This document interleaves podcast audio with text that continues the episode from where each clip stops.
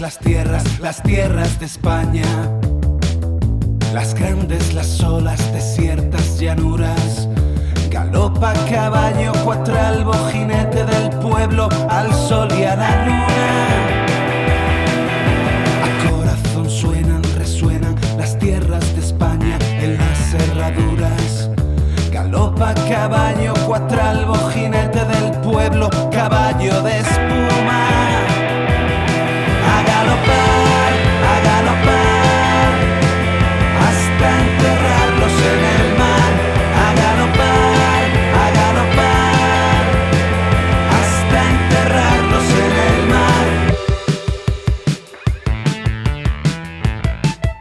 Oye, al final nos va a quedar una lista en Spotify con la música de arte compacto muy chula, Juanra. ¿Te gusta lo que he elegido para hoy? Me mola un montón. Sabes que es un poema de Alberti, puesto ahora en música por Niños Mutantes. Super guay. Con Alberti hay una historia en el Prado que algún día te voy a contar, porque era asiduo visitante y muy fan de una compañera que trabajaba de camarera en la cafetería. Muy fan de una compañera, eso suena fatal. No, era una relación muy bonita. Bueno, ¿de qué hablamos hoy? Pues vamos a hablar de uno de los grandes cuadros que tenemos pendientes en esta mesa, que hemos dicho muchas veces, vamos a hablar, vamos a hablar, vamos a hablar del Guernica. Además, cuando pedimos ideas al principio del confinamiento, la gente nos dijo el Guernica de Picasso y lo dejamos ahí ahí porque era un temazo que había que prepararse muy bien. No, no, y antes de todo eso, recuerdo que pedimos, antes del confinamiento, pedimos a la gente, elegid tema, el descendimiento de Van der Weyden o el Ah, Guernica de Picasso. Y hubo una diferencia de nada, de tres puntitos. Es verdad. A favor del descendimiento. Así que era el momento de cumplir con el Guernica. Un tema pendiente que hoy resolvemos. Y tenemos capítulo saludos. Vas a recuperar los saludos. Sí. Bueno, pues paciencia para todo aquel que ha dado clic al play con intención de saber algo del Guernica rápidamente, porque no va a ser así. ¿A quién quieres saludar? Os saludo que- yo primero. Saluda tú, venga. Mira, yo quiero saludar a alguien que acaba de, creo, terminar de escuchar todos nuestros Acaba de capítulos. terminar de escuchar todos nuestros capítulos, acaba de terminar de rematar. Sí, sí, Chimpún. sí. De todos los del confinamiento, que se llama Neca Jiménez Cuevas. Su descripción en Twitter es Dórica, Jónica y Corintia, así que con eso ya, pues ya sabemos. Bueno, pues Neca, aquí tienes el siguiente capítulo y, bueno, una gran amiga nuestra desde Carolina del Sur Arroba mmisery. nos dice que no quiere meter presión, pero que hace días que no tiene podcast nuestro. Y es verdad, si es que hace 15 días que no publicamos. Y es verdad que esto para nuestro ritmo habitual no era, no era normal, pero aquí estamos. Hoy, hoy que es jueves mm, 10 y- Diez y qué, 16. 16 de julio, Son las 7 menos cuarto de la tarde. estamos haciendo por fin este capítulo nuevo del podcast. Por cierto, besos, Loli Molina, que además sabemos que, bueno, que estás pasando unos momentos duros y te mandamos muchos abrazos desde Madrid. Eso es. Yo ya saludaba a la gente que quería saludar. A mi madre, a mi padre. Hola mamá, hola papá. Teníamos Pues- muchas ganas de ponernos delante del micrófono otra vez. Muchas ganas. Porque hace muchísimo tiempo y esto es lo que queríamos, recuperar las fuerzas y las ganas para ponernos aquí. Pero claro, es que el Museo del Prado, donde trabajamos, ya nos ha puesto las pilas mm, al máximo. No diremos que está a pleno rendimiento, pero casi. Bueno, las salas no lo están, pero nosotros lo estamos. Y es que no hay manera de sentarse a grabar. Me parece que hace mil años que grabamos el episodio de reencuentros en el Prado, el Thyssen y el Reina Sofía cuando fuimos a ver el Guernica allí en persona. Lo vimos, nos emocionó. Y no hace tanto. No. Y hoy tenemos la colaboración magnífica del Reina Sofía, ¿verdad? A ver. Sí, porque cuando decidimos que sí, que ya era el momento de grabar este, este programa sobre el Guernica, escribimos al Reina Sofía para que, bueno, que, que supieran que lo íbamos a hacer y para preguntarles si les gustaría de alguna manera colaborar con nosotros y enseguida nos respondieron súper amablemente Sí. y nos han... Dilo tú. ¿Qué nos han hecho? Pues nos han... ¿Qué nos han hecho? Tengo miedo Que ahora. Yo no lo he notado. Nos han facilitado la participación de su jefe de restauración, Jorge García. Vamos Así a tener que- su voz durante el capítulo de hoy. No está aquí en, nuestra mesa, en nuestro salón, pero vamos a tener su voz porque le hemos preguntado muchas cositas sobre el Guernica, así que esperamos que os resulte tan interesante como a nosotros. Muchas gracias, Museo Nacional Centro de Arte Reina Sofía. Gracias, gracias. por cierto, al hilo de esto diré que no solamente nos han facilitado la participación de Jorge García, que se agradece mucho, sino que además, y esto no es solo para ti, para mí, sino que es para todo el puto mundo, tienen un site en la página web, ¿se dice site? Un microsite, ¿no? Un Un, site. site. Un site. en su web que se llama Repensar Guernica, este espacio dedicado al Guernica, que es una auténtica pasada. O sea, vamos a contarlo. Hace 10 minutos, a punto de grabar, yo seguía navegando entre los documentos que tienen ahí, no sé, una cantidad enorme de documentos, yo que sé, miles y miles, que te cuentan todo sobre el Guernica, todo lo que quieras. Es una maravilla. Sí, sí, he tenido que sacarte de ahí, de ese site, de ese microsite o sitio, como se diga, del Reina Sofía, para ponernos a grabar el podcast hoy. una pasada, de verdad. Todo el mundo allí, todo el mundo que quiera conocer las fuentes originales de todo lo que pasó en torno al Guernica, puede ir a este sitio y es que encuentra todo lo que quiera. Una pasada, una pasada. Maravilla. Bueno, bueno, para quienes no nos conozcáis, tú eres Juan Rasanz Y tú, Bernardo Pajares. y estamos en Arte Compacto. Vamos al grano, Juanra. vamos al grano. Para empezar con el grano, vamos a decir que no vamos a hablar Disclaimer. de la vida de Picasso hasta el año 37. Sabemos que nace en la tierra de Antonio Banderas en 1881. De Antonio Banderas y de nuestra Magdalena Penitente. También. Una malagueña en Valladolid. Bueno, es que es la tierra de mucha gente buena y de mucha cosa buena en general. Ay, qué bonito Málaga. Málaga. Yo no he estado nunca, Tengo que llevarte a Málaga. por favor. Y si no, ya voy yo, no te preocupes. No, no, no, ya voy yo contigo. Sabemos que digan lo que digan en Twitter y en todas las mm, mierdas del mundo mundial, Picasso fue quizá el artista más grande del siglo XX. Como Rocío Jurado, la más grande. El más grande. Te iba a cantar, digan lo que digan, y me has puesto huevo para Rocío Jurado, pues todo. Pues eso, que fue uno de los artistas más importantes Sí. del siglo XX, principalmente porque llevó la batuta, llevó eh, la inercia de un movimiento pictórico tras, tras otro, no, no paró de llevar eh, la cabecera de toda la evolución de la pintura del siglo XX, quizá. Es una exageración decir toda la pintura, pero de verdad que sí, ¿eh? Yo creo que no lo es. Cada cinco años el tío cambiaba de estilo, iba innovando, renovándose. Se reinventaba, tenía como Madonna. crisis, no tenía crisis, en fin. Luego hablaremos de, bueno, de otras cositas que también tuvo en su vida y que son más feas, y eso no hay que negarlo. Pero como artista, como pintor, tampoco podemos negar que fue de los más grandes, el más grande, como tú dices. Evidentemente la gente en general le conoce por el cubismo, Las señoritas de Aviñón están en todas las cabezas ahora mismo. Mm, qué maravilla, las señoritas de Aviñón, madre mía. Pero él nunca se adscribió a ningún movimiento, ni firma manifiestos, ni leches de estas. Él era Picasso y era suficiente. Él es quizá el Él se último, juntaba así a ratitos. el último gran genio ¿no? de, de nuestra pintura, yo diría. Aquí casi nada, ¿eh? No soy fan de Picasso en absoluto. bueno, sabemos que Picasso estaba en París en 1936, llevaba allí bastantes años ya, cuando el 19 de septiembre de ese año, el gobierno de la República, con Manuel Azaña como presidente, le nombra director de algo que te sonará a ti, Bernardito.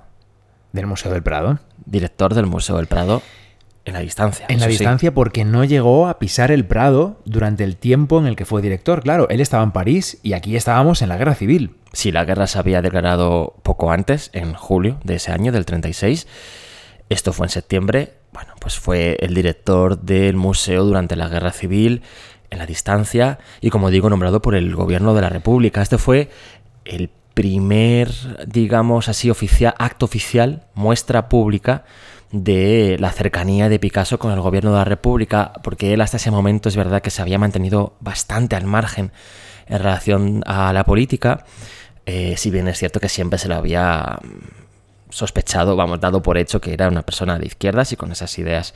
Pero bueno, pues eh, en este momento, por fin, eh, al aceptar el cargo de director del Prado por parte de la República, pues ya está mostrando su posición claramente. Decimos que en esos momentos en los que fue director en la distancia no vino al Museo del Prado, no vino a Madrid, pero él había estado en el Prado muchas veces. No sé si llegamos a contar aquí en el episodio en el que hablamos de las copias que Picasso estuvo copiando y tomando apuntes en el museo cuando era muy jovencito, apuntes por ejemplo de obras de Velázquez o del Greco con 15 años.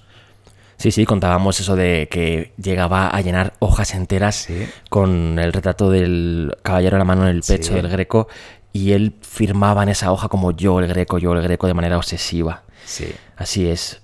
Bueno, no, nunca pisó Madrid, como dices, durante ese tiempo, pero sí que ejerció como director del Prado, aunque nunca tampoco llegó a tomar posesión del cargo. Sí que lo acepta, acepta el nombramiento, ¿eh? Y Existen ciertas circunstancias que no voy a pasar a detallar ahora porque sería muy largo. No hace falta. No hace falta. En las que él interviene eh, de manera internacional como director del museo. O sea que tampoco es cierto eso de que a veces se dice de que él reniega completamente de este hecho, porque no es así. Si bien es cierto que, bueno, pues por ejemplo, Josep Renau, que fue, era el director general de Bellas Artes en ese momento, le escribe pidiéndole que se traslade a Madrid para llevar a efecto esta dirección y, no lo hace. Pero bueno, como digo, sí que tuvo, tuvo parte como director.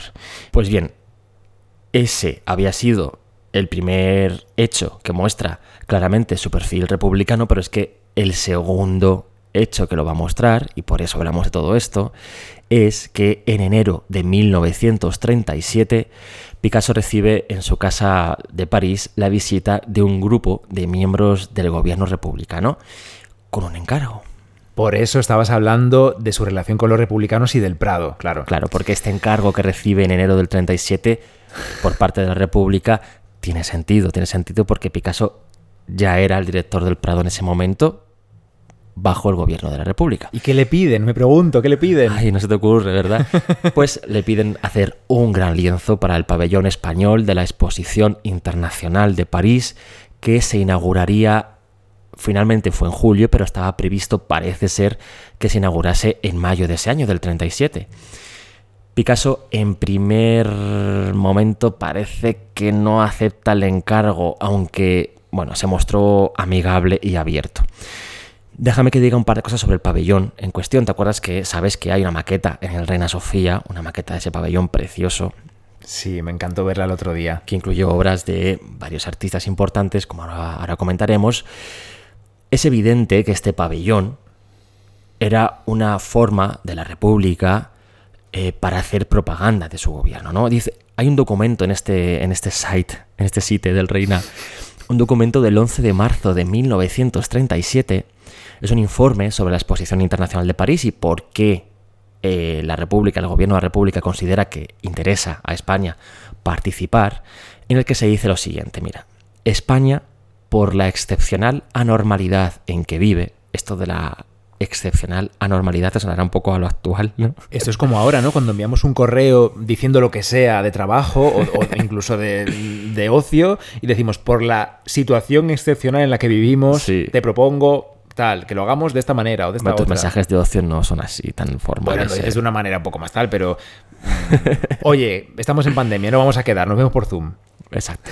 Bueno, por esto decía, España, por la excepcional anormalidad en que vive, no puede concurrir en igualdad de condiciones. En cambio, podemos y debemos ofrecer al mundo internacional inteligentemente expresada la nota característica de nuestra vida actual, que tanto interés despierta en el mundo, a través de todos los materiales, fotografías y con audacia en la intención, debe palpitar la vida entera del pueblo español que en estas horas dramáticas en que se forja su nueva existencia acusa tan reciamente su inconfundible personalidad.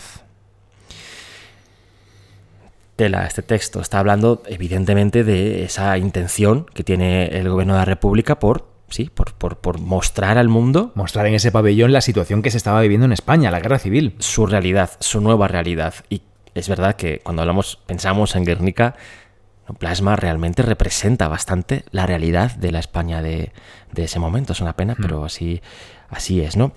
Para ello, finalmente, el gobierno de la República incluiría, como decía antes en este pabellón, pues eh, proyección de películas, exposición de múltiples fotografías y también obras de arte, pero no solamente de Picasso, también de Joan Miró, de Julio González y de otros muchos. ¿Sabes, Juanra? Perdón que te saque un momento del tema, ¿eh? pero estás contándome esto y, y yo pienso, ¿qué mostraríamos si hoy se hiciese una exposición mundial de este tipo y hubiese un pabellón de Europa, un pabellón de Norteamérica, de Sudamérica, un pabellón de Australia, ¿cómo mostraríamos cada uno la situación excepcional que estamos viviendo?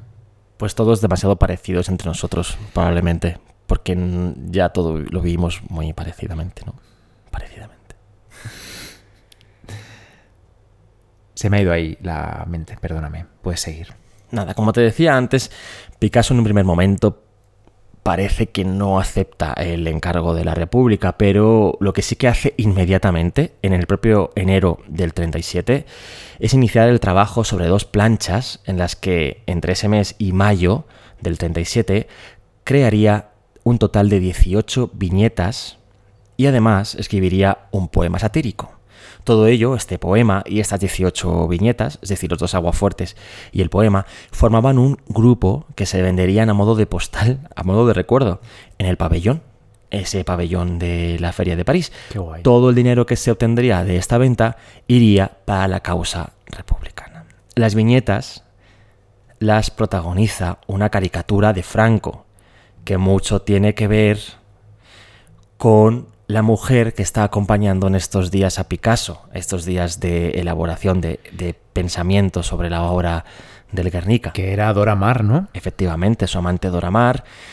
Bueno, pues mucho tiene que ver con su obra, con su Ubu. Luego contaremos lo que es, que todavía no llega el tiempo. Sí. Ubu es Ubu Rey. Tiene que ver, efectivamente. Bueno, pues eh, Dora Maar Ay, es que luego, venga, va, sí, venga, que viene aquí a cuento. Espérate que tengo que pasar de página para encontrar los datos exactos. Hoy tenemos un guion que no os queréis imaginar cómo es el guion de hoy, porque vais a tener sorpresitas, ¿eh? Quería decir que Dora Mar, bueno, no es su nombre original, no es su nombre real. Ya sabes lo que me gusta a mí, un nombre artístico, Juan Ra. Pues era ¿Cuál era su nombre original? Ay, mira, yo no te lo sé decir. En Henriette Theodora Morkavitz. Dora Maar. Dora Maar. Claro que sí. Una fotógrafa. Fue una fotógrafa muy importante y que se movía en el contexto parisino del surrealismo y quizá la obra más famosa de las que realizaría Dora Maar en este ámbito del surrealismo fue su, precisamente, Père Ubu. No sé si se dice Père, no hablo francés, como sabéis ya. Père Ubu, padre Ubu. Exacto. Sí. Está recuperando al personaje de Ubu Rey de la obra de teatro de Alfred Harry una obra de 1896 en el que, bueno, pues este personaje representa al hombre moderno, tonto, gordo, codicioso, bla. Recomendable, ¿eh? Ubu Rey. Hombre, por supuesto. Pues ella, ella lo interpreta. Ella interpreta a este personaje mediante una especie de ser animal extraterrestre, realmente raro, casi como un elefante con manos rarísimas. Bueno, pues este personaje de la fotografía de Doramar influye directamente en la caricatura de que, que, Picasso hace de Franco. Y que se vende como merchandising en el pabellón de la Feria de París. Efectivamente. De la Expo, perdón, de París. Exacto. Estos grabados de Picasso se consideran su primera obra política, evidentemente es una crítica directa. Y más tarde, ya, ya en julio, ¿En julio? No, yo creo que en junio del 37 Picasso lo estaba titulando este grupo como Sueño y Mentira de Franco. Sobre este asunto de Sueño y Mentira de Franco hay un artículo de Sara González Ángel muy interesante. Lo podéis googlear y os aparece ahí en PDF. Muy guay. Bien, ¿seguimos? ¿Seguimos? Vale, bueno. Al principio, como decíamos, Picasso no tal, pero enseguida entra el tema. Hombre, es que un genio se tiene que poner a crear y no, no viene así. No, además es que él parece que odiaba bastante trabajar por encargo. Además, este lienzo que le pedían era un lienzo muy grande, tenía que cubrir casi por completo una pared de este pabellón. Mide muchísimo el Guernica y, bueno, le parecía bastante complicadete el tema. Y estaba además en un momento bastante em, difícil, Picasso. Estaba en un momento de crisis, llevaba, años ya así, ¿no? Las vanguardias en el, en el, en el mundo del arte te puedo decir que las vanguardias estaban en crisis desde los años 20 y esto a Picasso le dejaba bastante desconcertado. Esto lo saco de un artículo de, Laura Arias, una publicación del año 2000 sobre la guerra civil y su reflejo en el arte de Picasso, Miró y Dalí. Laura Arias es una profesora de la Complu que me dio clase en el máster y que es maravillosa y que sabe mucho. Pero es que la vida personal también era un caos. Su vida personal y la de las mujeres que le rodeaban, claro, pobrecitas ellas. Mira, en el 35 se separaba de su mujer Olga Koklova. La rusa, la bailarina rusa. Exacto. Bueno, pues ese mismo año, en el 35, cuando se separa de su mujer, su amante, María Teresa, Marie Mm. se quedaba embarazada y tenía a su hija.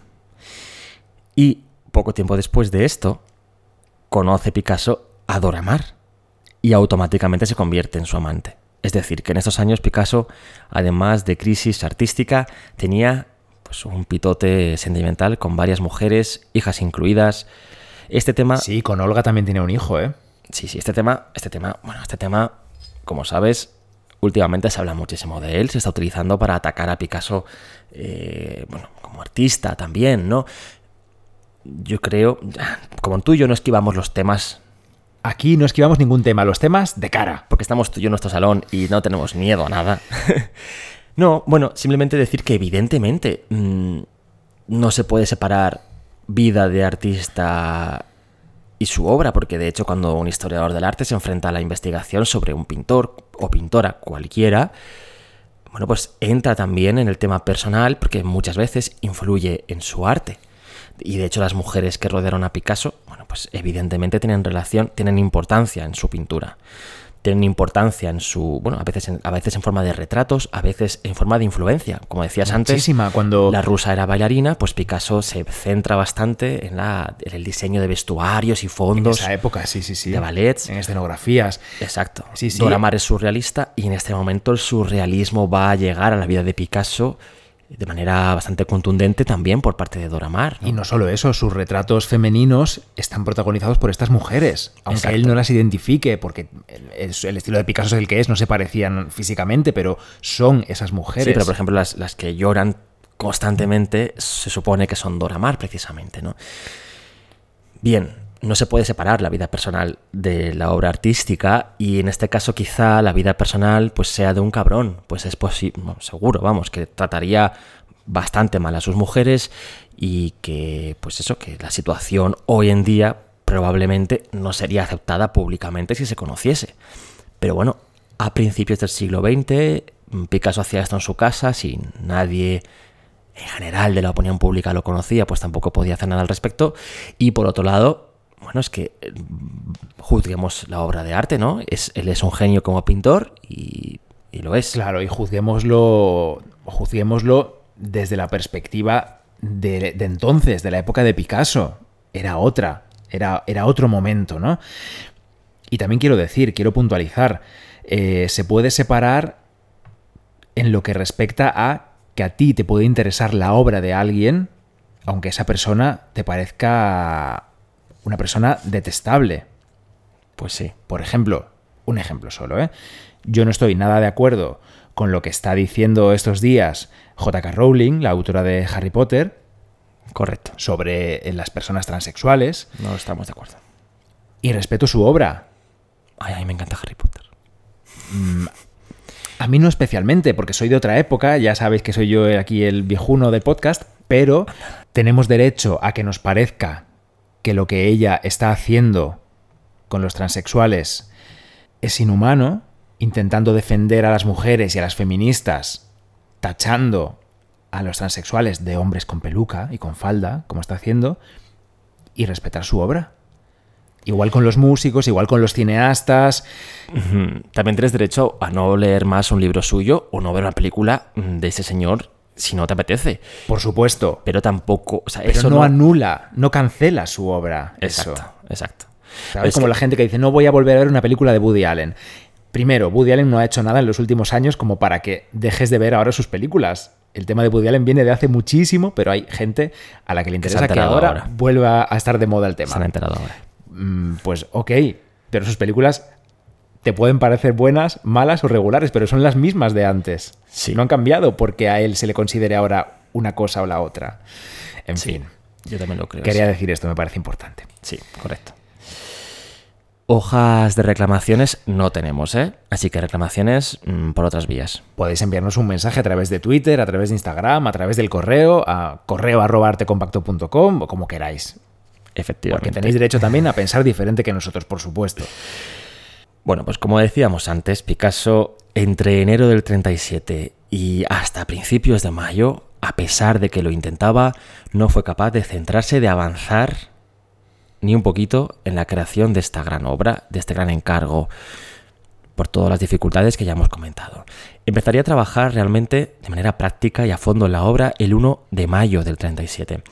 Unos días antes, unos poquitos días antes de que empezase a trabajar en la obra, un señor del que se encargaba del tema del pabellón español le escribe una carta y le dice, amigo, el 25 de mayo, o sea, dentro de un mes, el pabellón, la Expo, va a inaugurar. Porque, ¿sabes? Acaban de, fijar ya la fecha de inauguración. Y le dice, sin sus cuadros, señor Picasso, no va a inaugurar nuestro pabellón y queremos que inaugure a la vez que la Expo entera. Entonces, ¿qué tal va? ¿Cómo va el tema? No sabían nada de él. Mm, bueno, no, bueno, a ver, había hablado, pero no sabía exactamente cómo iba el tema, efectivamente. Porque el tema no iba, Porque el tema no iba. Para que te hagas una idea, que esto fue, o sea, es que fue un mes antes de la inauguración hipotética, que después se inauguró en julio, ¿eh? Se fue atrasando. No el pabellón, sino la espontera. Pero... Mmm, tela, ¿eh? ¿Cómo estarían de nerviositos planeando el pabellón, las medidas, la cómo, cómo sería la obra, los materiales, tal, sin saber nada del cuadro de Picasso, el cuadrazo enorme que había que montar allí. Bueno, no estaban nerviosos, en las cartas no se les ve nada nerviosos, pues eh, habían encargado esta obra y estaban, estaban esperando a que Picasso la tuviese. Sí, bueno, pues claro, esta crisis, esto es lo que siempre se dice, ¿no? Esta crisis de Picasso terminaría con un golpe fuerte que generó una gran inspiración en él, el bombardeo sobre Guernica, en el País Vasco, que tuvo lugar el 26 de abril de 1937, ya en plena Guerra Civil Española. La ciudad de Guernica fue bombardeada por los ejércitos alemán e italiano en apoyo al bando sublevado contra el gobierno de la Segunda República. Un shock para todos, principalmente porque se considera el primer ataque indiscriminado en una guerra eh, moderna hacia la población, hacia, los inocentes. Los civiles. Sí, la propia Laura Arias, de la que comentaba antes, que tiene un artículo muy interesante, recoge el texto del Times de, Londres dando la noticia de este bombardeo un poco, pocos días después de que ocurriese. Y te voy a leer, lo siento, porque creo que es interesante. ¿O quieres leerlo tú? que tu voz siempre es más bonita. Léelo tú, Juanra. bueno, venga, voy a leer yo esto, pero tú lo siguiente, ¿eh? Decía, Guernica, la más antigua ciudad de los vascos y centro de su tradición cultural, fue completamente destruida ayer por la tarde por los aviones de los sublevados. El bombardeo de esta ciudad indefensa, situada lejos del frente, duró exactamente tres horas y cuarto, en el curso de las cuales una poderosa escuadrilla de aviones alemanes arrojó ininterrumpidamente sobre la ciudad bombas y más de 3.000 proyectiles incendiarios.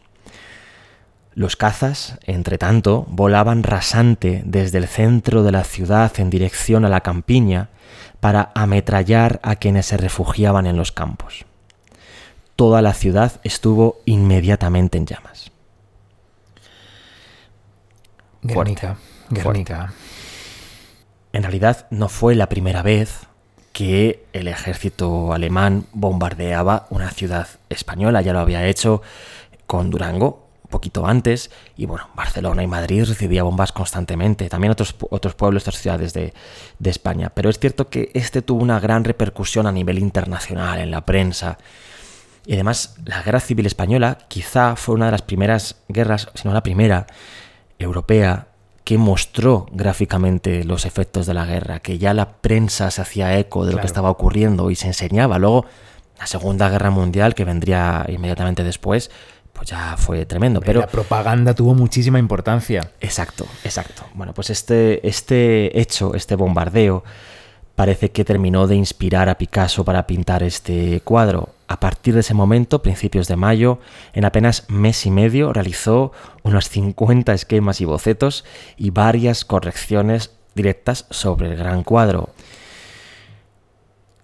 De nuevo tenemos que sacar a colación malas lenguas sobre Picasso que se repiten una y otra vez acerca de que a Picasso en realidad le daba exactamente igual todo lo que estaba pasando en España, que le daba igual la guerra y todo este tema y que hizo esta pintura solo por tema de económico. Por la panoja. por la panoja, sí. Y es verdad. Mira, del tema económico hablamos enseguida, pero antes quiero que leas tú, ya que vas a leer tú el segundo texto de la tarde, una entrevista que le hacen mientras Picasso está pintando el, cuadro, este, este Guernica, y que recogen en The Springfield Republican el 18 de julio de 1937. Esta fecha no se corresponde con el momento de la entrevista, se publica más tarde, ¿vale? La guerra de España es la batalla presentada por la reacción contra el pueblo, contra la libertad. ¿Cómo podría pensar nadie, ni siquiera por un momento, que yo pudiera estar de acuerdo con la reacción y la muerte? En el mural que estoy trabajando y al que llamaré Guernica, y en todas mis obras recientes, expreso con claridad mi aborrecimiento hacia la casta militar que ha sumido a España en un océano de dolor y de muerte. Bueno, yo creo que no hay dudas, ¿no? Pues parece que no. Efectivamente. Vamos. Y sobre el tema económico, volvemos a esa carta que te decía antes del 28 de abril de 1937. A ver.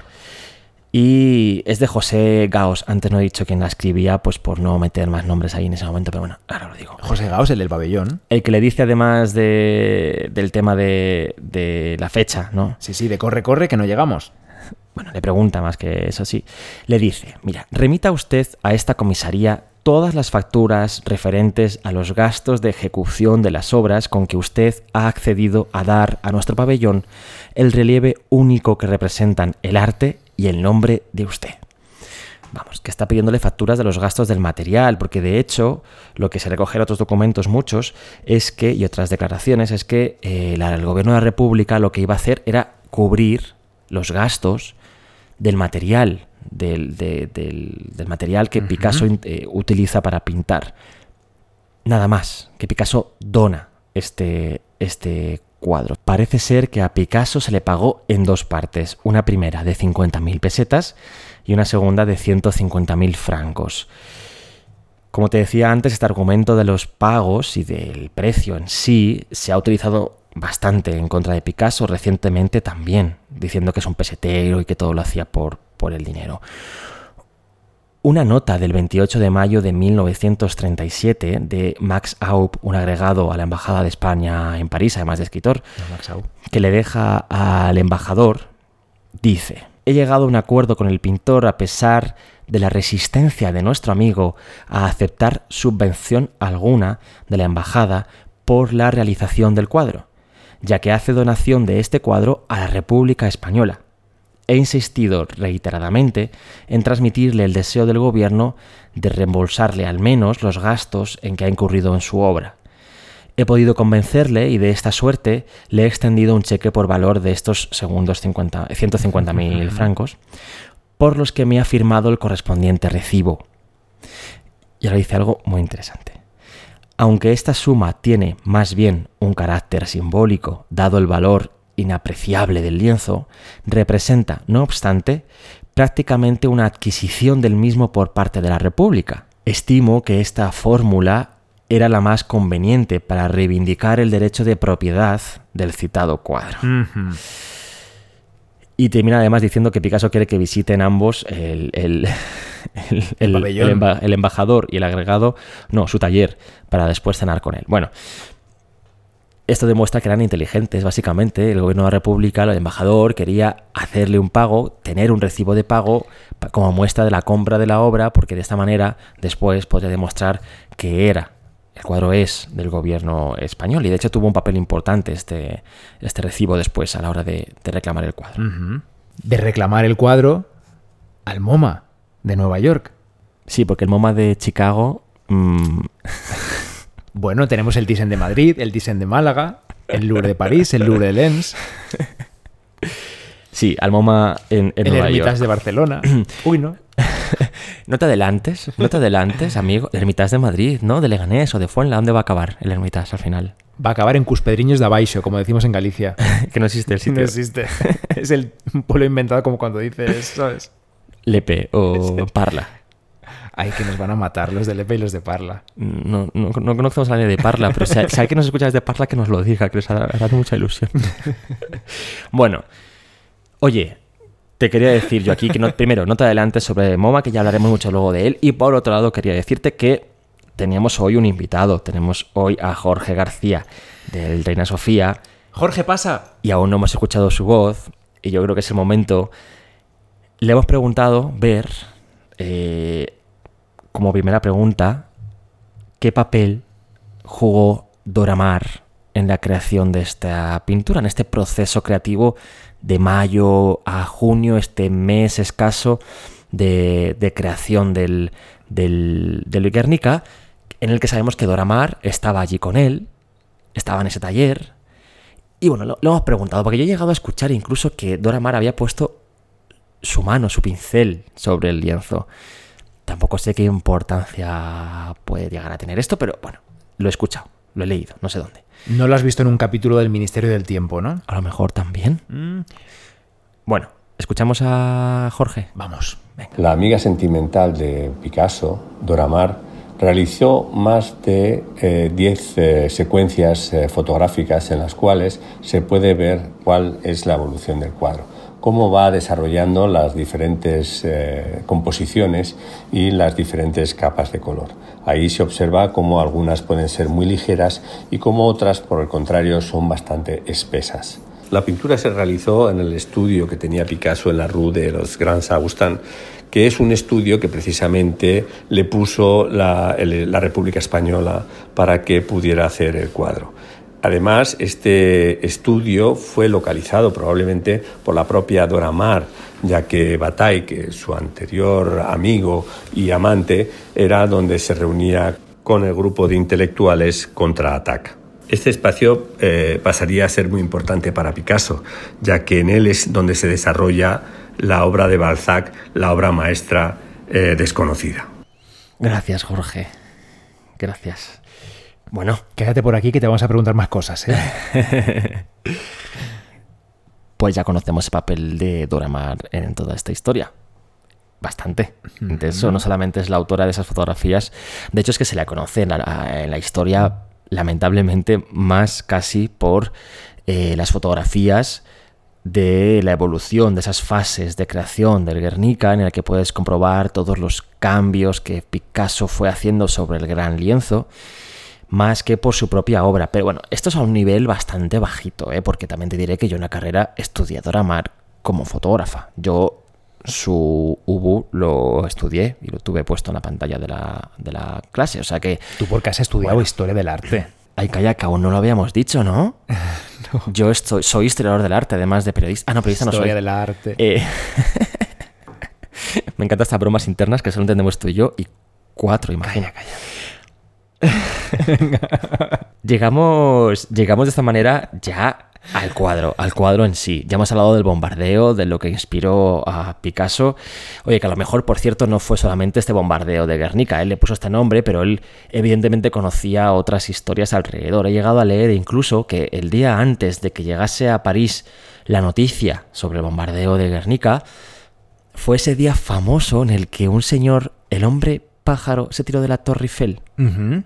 Y se incendió en media caída, a, mitad de la caída, y cayó al suelo y se mató, evidentemente. Bueno, pues que ese hombre cayendo desde la Torre Eiffel envuelto en llamas pudo influir y puedo, puedo ser inspiración de alguna de las figuras de Picasso. Me parece pillado esto con papel de fumar, también te lo digo. ¿eh? De estas figuras que, que gritan, que estiran los brazos, que abren la boca, que sacan la Espera, lengua. espera, venga, vamos a describir el cuadro. Finalmente, Picasso, ¿qué hizo? Porque no, no vamos a hablar mm, mucho de este proceso creativo. Eh, se habla mogollón, se escribe muchísimo sobre los cambios que Picasso fue haciendo. Lo podemos resumir básicamente en que desde el primer momento hay dos o tres elementos principales de la composición que ya están desde el principio. Ahora bien, más allá, bueno, pues fue haciendo cambios, fue cambiando elementos importantes que podéis verlos en las fotografías de Dora Maar fácilmente. Finalmente, la obra, ¿qué es? ¿Qué tenemos aquí? No es tan difícil de describir, te diré. Es una obra alargada, apaisada. ¿verdad? En blanco y negro o en escala de grises. ¿Quieres imprimir en blanco y negro, en color o en escala de grises? Esto es muy antiguo, ¿no? No. Lo hacemos todavía, es verdad, en ¿Verdad? realidad, sí. Es una obra que, como decíamos, trabajó desde el 1 de mayo hasta el 4 de junio, cuando la dio por terminada, y que mide de alto 3 metros y medio casi, y de ancho casi también 8 metros. 8 metros de largo. Exacto. Una pasada. Una pasada. Antes de hablar de lo que aparece aquí representado, vamos a escuchar de nuevo a Jorge. Ah, vale. Porque también le hemos preguntado por la técnica que utilizó Picasso y sabemos perfectamente, sabíamos que podía aportar en este podcast un conocimiento que tú y yo no tenemos ver. Bueno, lleva muchísimos todo años general, ¿no? Pero- trabajando en restauración, jefe de restauración del Museo Reina Sofía, y conoce muy, muy bien el Guernica, o Guernica, que creo que ahora se llama Guernica sin artículo, ¿no? Es verdad, no sé si hemos estado todo el, todo el capítulo diciendo el Guernica. Sí, hemos estado, pero es que nosotros lo llamamos así, el Guernica, de Bueno, Guernica, pues- como dicen los, eh, los extranjeros que vienen al Prado buscándolo todavía, porque el Guernica estuvo en el Prado, en un edificio que pertenecía al Prado, luego iremos con este tema, The Guernica. ¿Where's the Guernica? Pues no está aquí, señor. No está aquí. Igual aún recibe gente en el MoMA preguntando por el, por el A lo mejor es que lo he visto, sí, sí, ¿cuándo lo vio usted en otra vida? Bueno, pues que Pues sabíamos que. Jorge iba a ilustrarnos sobre la técnica y el lienzo de esta obra. Venga, escuchamos a Jorge. El lienzo se encargó a, a la casa Castelluccio Iriana, que era el, el suministrador de materiales de bellas artes con el cual trabajaba normalmente Picasso. Y Jaume Vidal, eh, su asistente también habitual, será el que monte el bastidor y el lienzo dentro del bastidor y eh, lo colocará o se lo preparará para que Picasso pueda trabajar con él.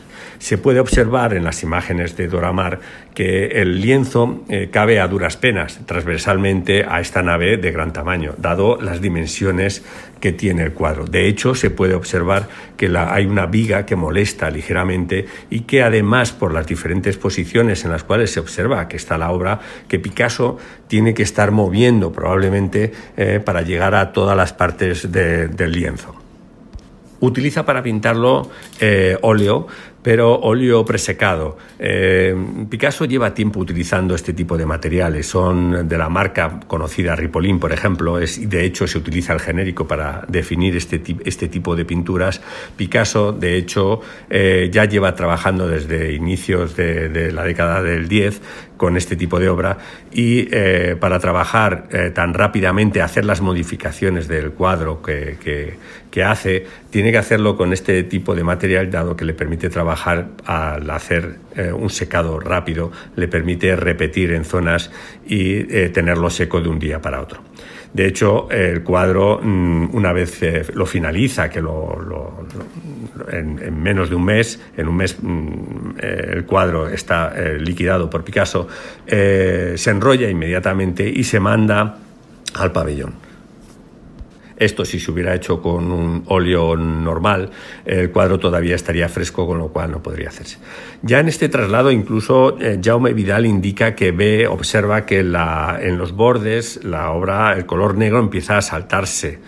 Eh, hay que tener en cuenta las dimensiones que tiene el cuadro, que estamos hablando de una obra de 8, casi 8 metros por casi 4 metros de altura, que para tensarlo en el bastidor es un bastidor de madera, de- compuesto de diferentes elementos, incluso los eh, travesaños horizontales están divididos en dos elementos para que se pueda plegar.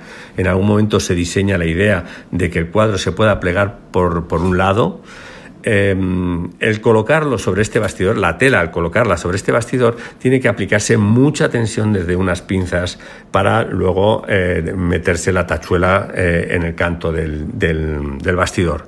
Este proceso eh, supone aplicar tanta tensión en la tela que probablemente ya en los primeros montajes el lienzo se empiece a desgarrar y a sufrir daños eh, importantes. Somos muy afortunados de tener esta intervención de Jorge García en el podcast, Juanra. La verdad que sí, la verdad que sí. Me, Me parece flipante que nos, que nos eh, estén ayudando de esta manera a, a completar eh, la historia del, del Guernica, de Guernica, perdón. Pues sí. Y con de mano de Jorge nos vamos acercando ya al lienzo, a la obra, a la, materia y a la imagen que en ella Picasso fijó. Es una composición la que Picasso hace finalmente muy geométrica, muy claramente geométrica, ¿no? Hay como tres grupos en esta obra, derecha, izquierda del todo y centro. Se comporta así casi como un tríptico. Fíjate cómo es casi como un tríptico, aunque no tenga la división exacta. La- el grupo del centro eh, está formado por un triángulo, un clarísimo triángulo cuya punta superior, su ángulo superior es la lámpara que sujeta en la mano esa figura que sale por la ventana. Y por abajo está el cuerpo del militar tumbado y el pie de esa mujer que entra avanzando por la derecha, ¿no? Ese triángulo es la parte central y después grupo izquierda, grupo derecha. ¿Qué tenemos a la derecha? Una mujer que está delante de un edificio en llamas. Exacto. Ella misma quizá también esté en llamas por estos triangulitos que sobresalen en su parte derecha. Y como tú decías antes, levanta los brazos hacia el cielo y grita, ese grito silencioso. ¿Qué tenemos a la izquierda del todo? Pues quizá el grupo más emblemático de la obra, ¿no? Ese, como decías, un toro, un toro muy español, ahí girado y que nos mira. Y bajo este toro, una madre, una madre que mm. sostiene en sus brazos a un niño muerto y que levanta ese grito brutal, desgarrador, hacia el cielo.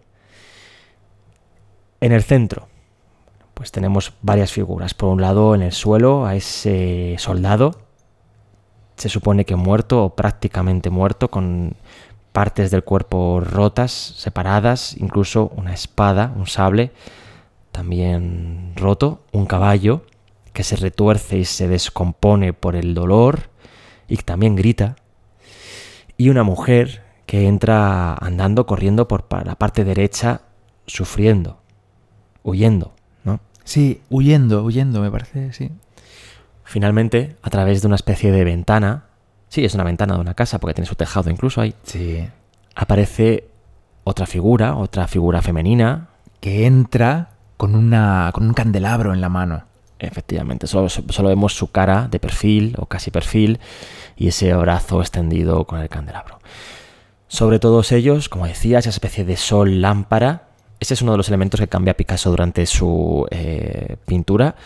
Primero era un sol, después fue esta especie de lámpara y detrás de ellos el último personaje, podríamos decir, es ese pájaro, esa especie de ave que también está gritando y sufriendo la parte entre el toro y el caballo. ¿no? Esta es la descripción. Todo ello, como decías tú, blanco y negro, con grises. Bueno, muy clarito, ¿no? ¿A qué estilo, a qué fase de Picasso podemos decir que pertenece Guernica, Juanra? Muy bien, ¿eh? Guernica sin artículo, así me, gusta. pues a pesar de lo que la gran mayoría de la gente puede pensar a primera vista de este cuadro, es un, desde mi punto de vista, es un estilo muy sencillo. Son líneas y entendemos perfectamente lo que aquí está ocurriendo. En realidad, eso es, un, es un estilo sencillo que no es fácil encasillar en un único momento de su lenguaje pictórico. No es solo cubista, no es solo surrealista y tampoco es solo expresionista, sino que es un poquito de cada, ¿no? Eh, evidentemente tiene mucha carga simbólica la obra y esa carga simbólica depende más del surrealismo ¿no? y de esa Dora Mar allí en ese taller a su lado pero también tiene recursos formales del expresionismo, especialmente esos contrastes de luz y de sombra, esos gritos, esas, esos gestos retorcidos, llamativos, que, impactan realmente en quien los está viendo. Y también tiene elementos del cubismo, ¿por qué no? Esa muestra de diferentes partes de la misma figura, desde diferentes puntos de vista hacia nosotros, ¿no? Todo un poquito eh, está aquí metido. Es una obra muy importante, muy rica. Eh, Fíjate que dicen incluso que es un lenguaje elemental, un lenguaje tan elemental que recurre, que está remitiendo al dibujo infantil. Mm. Y esto no es la frase típica de mi hijo lo haría, sino que, bueno, es que tiene parte de esto, el surrealismo en parte se fija en la gran capacidad eh, de expresar y de simbolismos del dibujo infantil. Y entonces, bueno, pues tiene parte de ello, ¿no? También. Yo, eh, si tuviera que describir el Guernica con una palabra... Venga, Bernardo, descríbenos el Guernica con una palabra. Diría universal. Desde luego. Eso está claro. Y luego vamos a decir por qué exactamente. Ya verás. Has, pues acertado de ello, no, no me lo he preparado. ¿eh? Universal, efectivamente, sí. Vamos a centrarnos ahora rapidísimo en dos o tres figuras concretas que han levantado, bueno, no, ni siquiera dos o tres, yo creo que vamos a hablar del toro y de la figura de la madre, porque ha levantado ampollas en general. Eh, se ha dicho muchas veces, de nuevo saco aquí a colación el tema, que eh, ese toro representa en realidad el autorretrato simbólico del propio pintor. Y esto es verdad que, bueno, él a lo largo de su pintura, en los años anteriores, pues utiliza, por ejemplo, el Minotauro como, como su propia representación. Sí, sí, eso es verdad. Y que a veces Picasso decía, bueno, pues que yo soy el toro y la mujer es el caballo, en esas representaciones de corridas de toros que tiene que ver también con su propia vida, pasión y demás. Bien, pues, pues ¿por qué no? Podría ser en este caso eh, el toro, digamos, como la inclusión del autorretrato del pintor, así como hacía Velázquez en sus meninas. Bueno, pero es un poco, bueno, pues puede ser, no lo sabemos, ¿no? Se Además está también ahí a la izquierda, como Velázquez en las meninas. Se ha llegado a, a decir incluso que este toro es Picasso y que la mujer que está llorando con el niño en brazos es su examante. Magita es fastidiadísima porque la acaba de dejar por Doramar. O incluso su primera mujer, porque está también jodida, porque todo lo que le ha hecho Picasso. no sabemos. Es un poco. Bueno, bien, no sabemos. Eh... Sí que sabemos lo que dijo Picasso. Eh, en, en, una entrevista, parece ser que una entrevista de 1945, en la que yo no la he leído entera, la verdad, pero eh, dicen que estaba siendo un poco presionado Picasso para contestar sobre el símbolo del toro. Esto también lo recoge de nuevo Laura, Laura Arias en su artículo. Ajá. Picasso llega a decir, ya después de que la señora periodista le insiste demasiado, el hombre llega a decir, el toro no es el fascismo, porque se decía que el toro era también símbolo del fascismo, ¿no? Decía Picasso, el toro no es el fascismo, es la brutalidad, la oscuridad. ¿no? Es decir, que no, ni siquiera a sí mismo está haciendo referencia, sino bueno, a ese mal que está aquí presente en, este, en esta situación. ¿no? Sin embargo, te diré que un buen amigo de Picasso, porque Picasso mientras el tiempo que estaba pintando, durante el tiempo que estaba pintando Guernica en ese taller, no solo tenía a Dora Maar por allí, sino que fue invitando a bastantes amigos suyos, amigos a los que incluso les preguntaba su opinión y quería saber un poco de ellos eh, qué, qué, pensaban. Pues por ejemplo José Luis Sert o Paul Eluard, que este último generó influencia política también en, en uh -huh. Picasso. Pues entre ellos estaba Juan Larrea. Y Juan Larrea eh, fue preguntado por este tema años después y él decía que desde su punto de vista para Picasso este toro era la serena tranquilidad y la fuerza del pueblo español invencible pese al ataque. Bueno, desde luego, viendo el cuadro que como siempre tenemos ahora aquí delante en la pantalla del ordenador, mm. el toro es un personaje que tiene una actitud muy distinta a la de los demás. Los demás gritan, están con los brazos en tensión, están tirados en el suelo con los brazos espatarrados. El toro está como... ¿Cómo decirte? Como sereno, como expectante, ¿no? A lo que pasa. Y mira eso, demasiado al espectador, ¿no? Y nos mira, exactamente. Pero fíjate es un personaje saca, que tiene otra actitud. Sí, pero también saca la lengua, esa, esa lengua puntiaguda que sale de casi todas las bocas del cuadro eh, como símbolo de grito, ¿eh? O sea, pero que es una sé... lengua diferente, no es una lengua tiesa como las demás, es, es, una lengua como la del perro cuando está esperando. Pero no me empujes ¿sabes? mientras hablas. Bueno, bueno, es que, es que yo sabes que yo me emociono, Juanra. Tiene otra otra actitud del toro ese. Otra sensibilidad, sí. sí, es posible, es posible. Otra energía. Claro, y tampoco hay que olvidar que dos años antes, en el 35... Dos años antes de hacer el Guernica... Sí, Picasso había grabado el aguafuerte Minotauromaquia. Es una obra que está en el Museo Picasso de Barcelona y que, digamos, se condensa esos símbolos, esas, sí, esa simbología del ciclo dedicado al Minotauro que había hecho eh, Picasso durante los últimos años. Como sigas por ahí mencionando al Minotauro, yo voy, cojo un libro de mitología y ya sabes lo que hago, te cuento la y te historia. Pones a leer. Y me pongo a leer. me gusta a mí. Los minotauros de Picasso además son como bastante machorros, son potentes ahí. Es que él le da bastante machorro, la sí, verdad. exacto. Esa agresividad y esa... A pesar de la camiseta de rayas mítica, que puede Ya. parecer lo contrario. esos panes como dedos, esas cositas, ¿no? Ya. Bueno, y de hecho hay muchísimas eh, imágenes, en fotografías en las que aparece Picasso, tampoco sé si muchísimas, a lo mejor exagero, es que no forma de hablar, en las que aparece Picasso con la máscara esta de toro puesta sobre su cabeza. O sea, que es que él, él y el toro pues se veían así como eh, de iguales. Y yo porque hablaba del minota- de la minotauromaquia, porque ¿Por estamos hablando qué? del toro del Guernica. ¿Por qué? Me y pregunto yo. Te decía ¿Dónde que- está la minotauromaquia? Que la vea. En el Menac de Barcelona, te lo he dicho. En el Menac no, en el Museo Picasso, que me lías.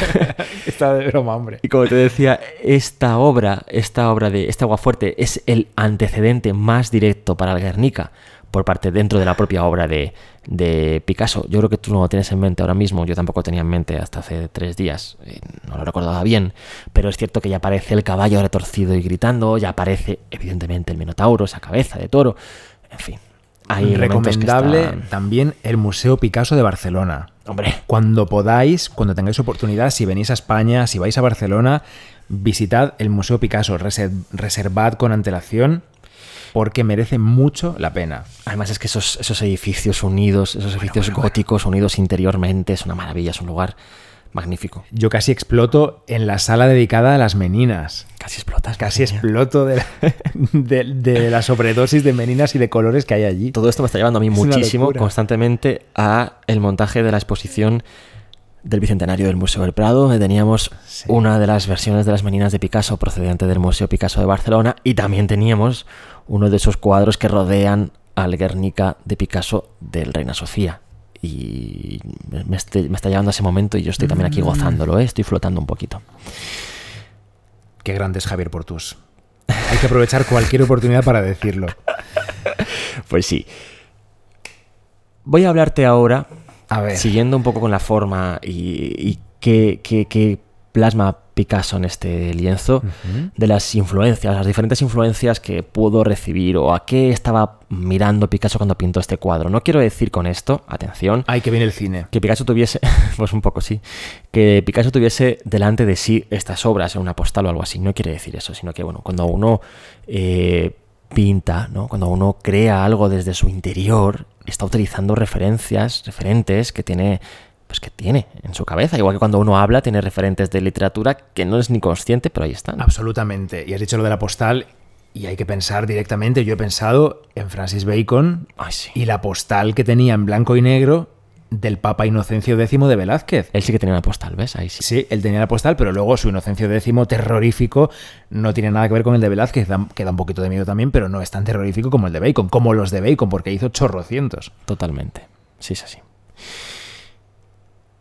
A pesar de que este lenguaje pictórico de Picasso en el Guernica pueda resultar muy moderno y que a la gente pues, le pueda parecer pues, rompedor o incluso infantil, es cierto que la obra en sí misma es una obra tradicional, es una obra clásica. Esto ocurre en general en Picasso. ¿eh? Picasso fue muy novedoso en cuanto a la creación de lenguajes pictóricos nuevos cada pocos años, pero no fue tan novedoso en cuanto a la temática. Quiero decir con esto que mm, no fue un rompedor en ese sentido. Utilizaba cosas, bueno, pues como la mitología, o representaba, como hemos dicho antes, ballets, o incluso tenía como referentes elementos, obras muy clásicas. En este caso, Picasso genera una obra que es un eslabón más, es un, es un peldaño más en esa cadena histórica de representación de matanzas de inocentes en la historia del arte.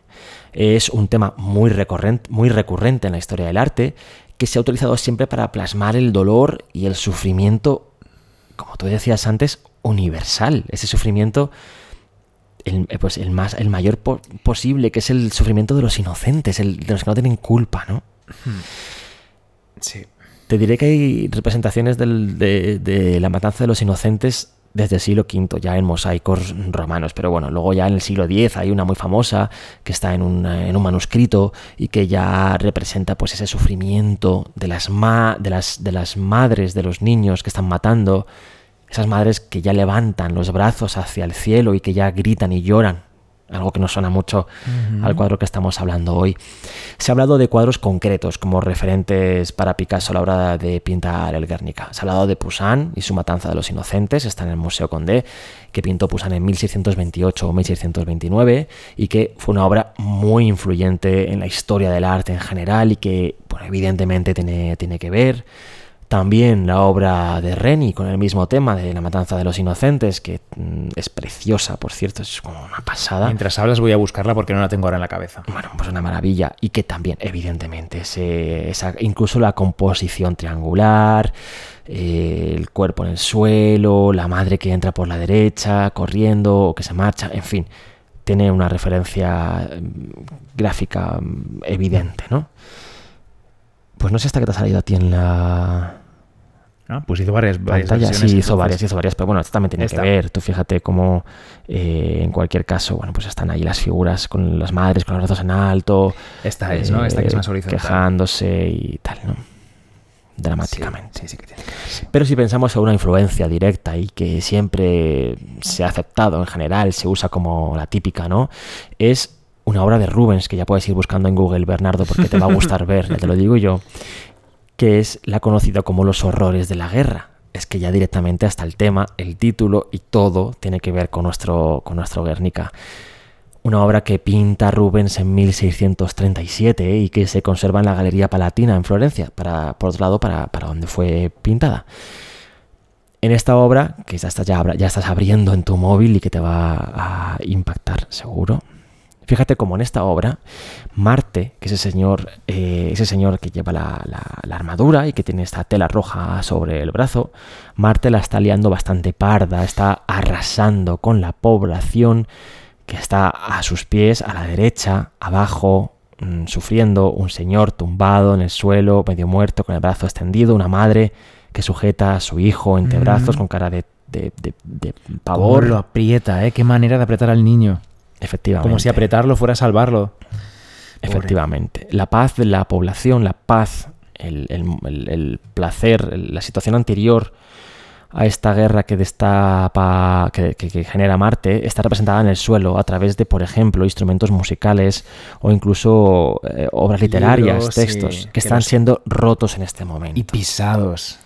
Claro, eso es, es un símbolo, ¿no? De que, bueno, al fin, al fin y al cabo, el, el- el bien de la sociedad, la, la calma, la tranquilidad, se representa a través de, o se, o se muestra a través de el placer, como es la música o la literatura. Incluso aquí a los pies, aquí a la izquierda, hay una- unas flechas que siempre están atadas en un nudo como símbolo de, de la paz y que ya ese nudo se ha desatado y están las flechas abiertas y libres para que la coja quien, quien quiera. Pero hay más, hay muchas más cosas que te recordarán, dime. Hombre, esta mujer que está aquí a la izquierda, que grita con los brazos levantados, tiene mucho que ver con el personaje de Picasso que estaba en el incendio, con esa mujer que está a la derecha en el Guernica. Exacto, mira al cielo, levanta las manos, Mm. abre la boca.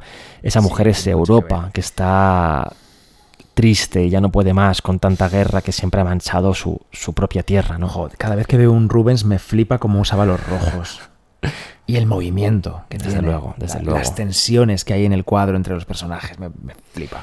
Hay otra cosa que te tiene que recordar formalmente al cuadro de Picasso y es ese brazo extendido con la antorcha, Sí, eh, sí. con el fuego en su mano. Es que tiene, es que tiene realmente eh, elementos que parecen sacados directamente uno del, uno del otro, ¿no? Seguro que lo conocía Picasso este cuadro. Bueno, pues no lo sabemos, ¿no? También También a hay, decir el título de nuevo. Los horrores de la guerra de Rubens. Sí, para que lo Galería. Gala- Galería Palatina en Florencia, sí. En los Uffizi, pueden buscar Uffizi y sale. Em, Ay, Rubens.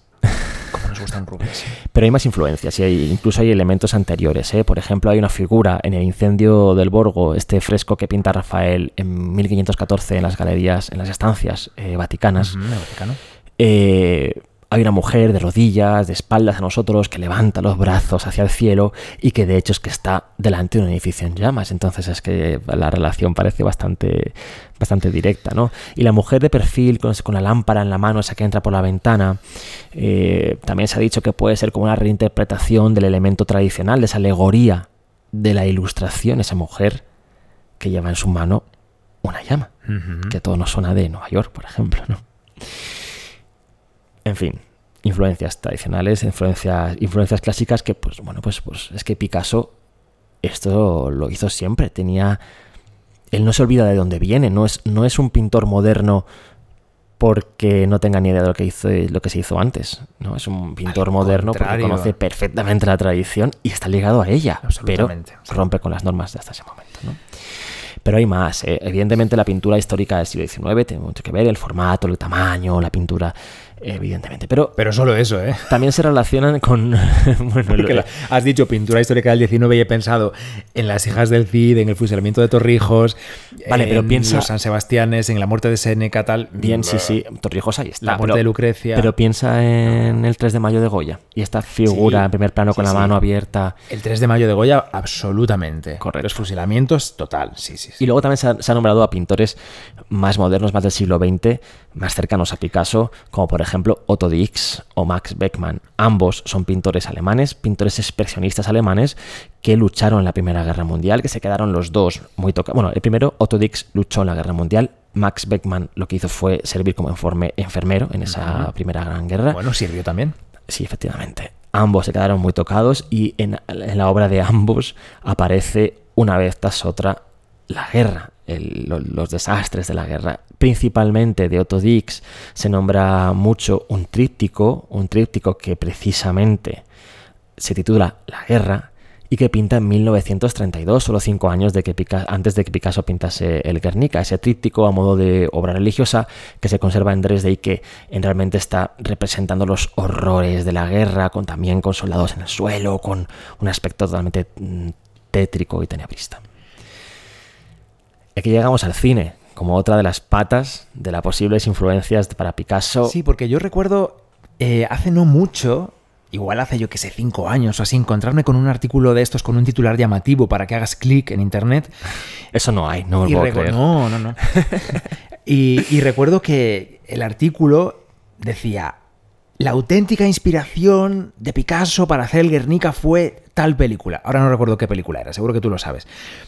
Pero casi iba fotograma por fotograma repasando la película y diciendo, este momento es el que Picasso usa para este personaje. Este momento es Sí, sí. esta ventana. Esto es esta mujer. El caballo sale de aquí y tal. Y pensé, bueno, pues algo habrá de eso, efectivamente. La- el parecido visual está. Pero gracias por esta explicación que acabas de hacer, porque no creo que un artista como Picasso se inspire solo en una cosa para pintar un cuadro. Te inspira muchísimo, te inspira todo el bagaje que tienes. Efectivamente. Un tío culto, conocía la pintura, conocía el cine también y todo le pudo influir. Mira, esto que tú decías de las Hablemos melo, películas. cine, sí. Mira, va- vamos a nombrar dos películas nada más porque son, bueno, est- están bastante justificadas por las dos personas que lo defienden en momentos diferentes de los últimos años. Uno de ellos es José Luis Alcaine, un director de fotografía muy importante español, premiado y que tú, Bernardo, conocerás perfectamente. Ha trabajado mucho con Almodóvar. Pues maravilla. Entonces. además, eh, fue director de foto de la banda Picasso. Maravilla, maravilla. Bueno, pues él eh, dice que estaba viendo un día Adiós a las armas, una película de 1932, otra vez ese año. Una película protagonizada por Gary Cooper, por cierto, no es cualquier cosa. Película de culto. Hijo, yo no la he visto, tío. No he visto entera. He visto estas partes a las que hace referencia para ver si el Guernica tiene que ver o no. Bueno, él apunta que hay una escena en la que aparecen los caballos gritando al cielo. La señora con los brazos clamando al cielo. Incluso el pájaro, esa oca, vuelta un poco loca encima de un carro. La madre que protege a su hijo en la película. El hijo está vivo en la película, muerto en el cuadro, pero la, la influencia podría estar. Incluso es que, bueno, todo esto ocurre en la película, en una escena en la que está la gente huyendo de un bombardeo de una ciudad y lo hacen de derecha a izquierda en todo momento en la pantalla. Dice que ese movimiento también de derecha a izquierda es el que está en el cuadro. Es así, efectivamente. Tú lo has contado así. Efectivamente. Aparecen en la película primeros planos de una mano de un soldado que se retuerce cuando está muriendo, igual que esta mano del soldado que está en, primer, en primerísimo plano del- de la obra de Picasso. Jo, pues dan ganas de verla, la verdad, ahora otra vez. E incluso hay un momento en la película, dice Alcaine, que el diálogo, la conversación, hace referencia a que los sables son muy poco útiles en la guerra porque siempre se enredan y se rompen. Sable que está roto en primer plano Mm, claro. en la obra de, de Picasso. Además, evidentemente, se habla del blanco y negro como el lenguaje fílmico también aplicado a este cuadro e incluso la nocturnidad. Para él, el Guernica está ocurriendo de noche y la película es una escena también nocturna. Es evidente que es de noche en el Guernica, claro. Sí, lo que no es tan evidente es si es interior, exterior. Bueno, hay momentos en los que parece dentro, hay momentos en los que parece fuera. Yo creo que está, está ocurriendo todo a la vez, ¿no? Está, Sí. está te está plasmando todo a la vez. Y esto sí que es una cosa que tiene que ver con el cine en el Guernica, ¿no? Y es el hecho de que en el Guernica, claro, el montaje rápido de una escena tras otra te permite salir, entrar de los edificios y irte a una mujer, irte a una mano, irte a un caballo, irte a un toro, irte a una madre muerta. Ese montaje sí que está ocurriendo aquí en el Guernica. Está todo junto, está todo mezclado, está todo agolpado, como esas escenas de la Mm. película. Y ese lenguaje del cine yo creo que sí que está aquí. No sé, Si fuese una escena de cine, el Guernica sería una secuencia de montaje. Totalmente. ¿Y cuál es la otra peli? Pues mira, la otra película ha hablado de ella nuestra compañera del Museo del Prado, Teresa Posada, en un boletín del Museo del Prado, en el, nú- en el número. Oye, por cierto, eh, todo lo anterior que he dicho sobre el alcaide. eh, está- Alcaine. Perdón, sí, Alcaine. Aparece en rtve.es en un documento precisamente grabado delante del Guernica en el Museo Reina Sofía.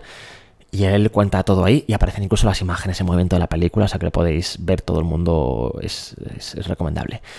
Teresa en el boletín del Museo del Prado número 8 de 1988 habla, Vamos, antes de ayer. habla sobre esto, pero es que además hay luego hay una tesis doctoral de Carlos Salas González que también habla de esto y habla de la influencia, de la inspiración de Picasso en el acorazado Potemkin de 1925. Otra película de culto. Hombre, esta sí que sí. Yo de las que se estudian en la carrera de Exacto. comunicación audiovisual, en imagen y sonido. Yo la estudié, yo la vi en Historia del Arte. Que yo soy historiador del arte, ¿sabes? Te lo he dicho. Historia del arte. Una peli que, bueno, se basa en un hecho histórico también específico ocurrido en 1905. O sea, la peli es del 25, el hecho histórico 1905, cuando la tripulación del acorazado se rebela contra los oficiales de la Armada zarista. La escena más mítica, la parte más mítica de la peli, el capítulo más mítico de la peli, es ese momento en el que, eh, que transcurre en la escalera de Odessa.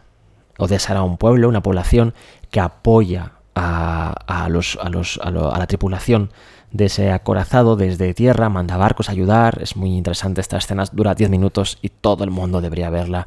Está en YouTube. Eh, bueno, y entonces los soldados castigan al pueblo por ese apoyo a la tripulación del acorazado y van a aparecer en lo alto de esa escalera, una escalera grandísima, larguísima, en la que está todo, el pueblo mezclado, pobres, ricos, niños, mayores, todos saludando a, los del barco. Bueno, pues eh, aparecen en lo alto de esa escalera los militares y como una gran máquina de matar, inspirada directamente en, el 3 de mayo de Goya, los soldados, todos ahí en línea, eh, Como robots. no se les ve casi la cara, como robots, solo sombras, van matando a todo el pueblo, ¿no? Y hay escenas horrorosas, hay momentos horrorosos, especialmente el famoso momento del carrito, un momento que ha inspirado a muchísimos directores de muchísimas cosas. Eh, ese carrito de bebé que cae por la escalera sin que nadie lo frene, porque su madre, la que frenaba ese carrito, ha sido asesinada, ¿no? Y otra madre. Cuánto que- dolor, ¿eh? Sí. Cuánto dolor produce ver en imágenes como un, un bebé, un niño, un inocente sufre sin remedio. Fíjate cómo Es de lo más duro que, que puedes ver en una pantalla para mí. cuando se piensan inocentes, no solamente en, la historia- eh, en las pantallas, sino también en la pintura, en la historia del arte, se recurre a las mujeres y a los niños, ¿no? Como inocentes, porque los hombres están en la batalla, claro, no son tan inocentes. También lo son, al final, aunque estén metidos en la guerra, Sí, porque ellos no han firmado esa guerra. La Ellos- mayoría de las veces el bando es impuesto, no lo eligen ellos. Y desde luego ellos no han decidido ir a la guerra, no siempre, ¿no? Bueno, pues estas Nunca, escenas, desde luego parece que, que han estado eh, detrás de, de esta decisión. Bueno, es que hay una madre, hay una madre que, es- que coge a su, a su hijo que está a punto de morir y se enfrenta a los militares y dice, por favor, parar, que es que tal. Entonces, bueno, eh, Teresa Posadas, Posada pone esa, ese- esa imagen de esa madre y habla directamente de la influencia directa de una cosa con la otra. ¿Y de qué año dices que es el artículo de Teresa? Del 88, hace ya bastante. En ese año, el Guernica estaba en el Casón del Buen Retiro, pertenecía al Museo del Prado, Claro, por eso está ahí en el... en donde el- trabajaba Teresa, claro, por eso escribió sobre él. Exacto. Luego vamos a hablar un poquito de este tema. Sí, por todo esto que decíamos de la representación de la muerte de los inocentes, de, ¿no? de, de- de- de esa neutralidad de Picasso a la hora de representarlo, que aunque no lo hemos nombrado, es así, está, está representando solo el daño que causa el ataque, pero no el ataque en sí. Picasso no está representando aquí bombas, no está representando aviones, no hay esvásticas que muestren No, no hay ni esvásticas, ni banderas, ni ningún símbolo. Solo hay gente que sufre. No está Franco. Exacto. Bien. Esto lo ha convertido en lo que tú decías antes, en universal, en un símbolo universal. Picasso aquí está representando el dolor, el sufrimiento causado por una guerra que llega a los pueblos inocentes. Da igual qué guerra, da igual quién tire las bombas, da igual en qué país estemos, da igual por lo que se luche. Al final, lo que Picasso está aquí plasmando es el sufrimiento de la gente y esto ha permitido que el cuadro se convierta en algo simbólico. Sí. Pertenece al pueblo este cuadro. Este cuadro sale a la calle cada vez que hay una manifestación en contra de la guerra, de cualquier guerra. O incluso de otras cosas, de cualquier injusticia. Eh, en Estados Unidos, en Europa, en cualquier sitio, recurren a la imagen de este cuadro que todo el mundo relaciona directamente con el, el sufrimiento de los inocentes, ¿no? Hmm. Sí, estaba pensando, ¿sabes qué? En el, en el grito de Munch. Porque también es una imagen que sin que tengas que saber nada del autor, ni nada de cómo lo hizo, ni de las circunstancias que lo rodearon, solo con la imagen transmite esa, esa sensación ¿no? de, de vacío existencial, de pánico, ¿no? Solo con, con esa imagen de esa cara, ese grito desgarrado con las manos, ¿no? Pues el Guernica tiene algo de eso también. Son dos obras que para mí tienen mucho que ver entre ellas. Totalmente. Sí, sí, sí, absolutamente. El- el- esa, esa capacidad de expre- expresionista, ¿no? De llegarnos a lo más profundo sin que. sin que casi lo, lo pretendamos. Es una obra que el otro día estaba yo pensando, fíjate, hemos hecho las meninas, hacemos el Guernica, ¿no? Es como la otra obra emblemática de la pintura española, la otra obra emblemática de los Mm. museos madrileños, además, ¿no? Y, y pensaba, fíjate qué diferente es acercarse a una y a otra, ¿no? Para, para hablar de las meninas, para conocer bien las meninas, yo creo, Hay que entrar. Exacto, quedó claro, ¿no? El capítulo de dos horas nuestro. Hay que entrar en las meninas y ya no sales cuando entres en las meninas. Entras en el cuadro, avanzas entre los personajes y llegas hasta el fondo. Ay, ay, ay. Y si puedes te giras al lienzo que está pintando. Cuidado con las faldas. Sin embargo, con el Guernica, yo creo que ocurre, desde mi punto de vista, ¿eh? ocurre lo contrario. Fíjate cómo nuestra descripción de lo que aparece en el lienzo es que es corta por necesidad, porque son pocos elementos. Es que son fácilmente reconocibles y son pocos. ¿Qué pasa en este cuadro? Y Pues es que mira- recurre a cosas de fuera. Sí. Y el Guernica es un escenario, es una pantalla. No puedes entrar. Es un cartel. Exacto. No puedes entrar. Tú te sitúas fuera y lo ves, lo analizas. Vas, como decíamos en el capítulo Reencuentros, ¿no? En el que estábamos delante del Guernica gigante, sobrecogidos por él, además justo después de tantos meses aquí confinados en casa, que salíamos el primer día a la calle y nos metíamos en los museos. Vas de ojos, eh, de unos ojos a otros, de unas caras a otras, esas manos estiradas, esos dientes del caballo que se, que se abren y, y gritan, ¿no? pero estás fuera. No puedes entrar. Están ahí, tienen, tienen su escena, tienen, tienen sus relaciones entre ellos, tienen su dinámica dentro. Tú no, no puedes cruzar esa, esa pared, ese espejo, no puedes cruzarlo. Y además no representa, en el fondo no está representando nada que se quede dentro de ese grupo, por muy cerrado que sea, sino que está representando algo que afecta a todos. O sea, es, está, está, está como un espejo casi rebotando. Está rebotando, no un espejo de nosotros mismos, ¿eh? pero sí que está rebotando.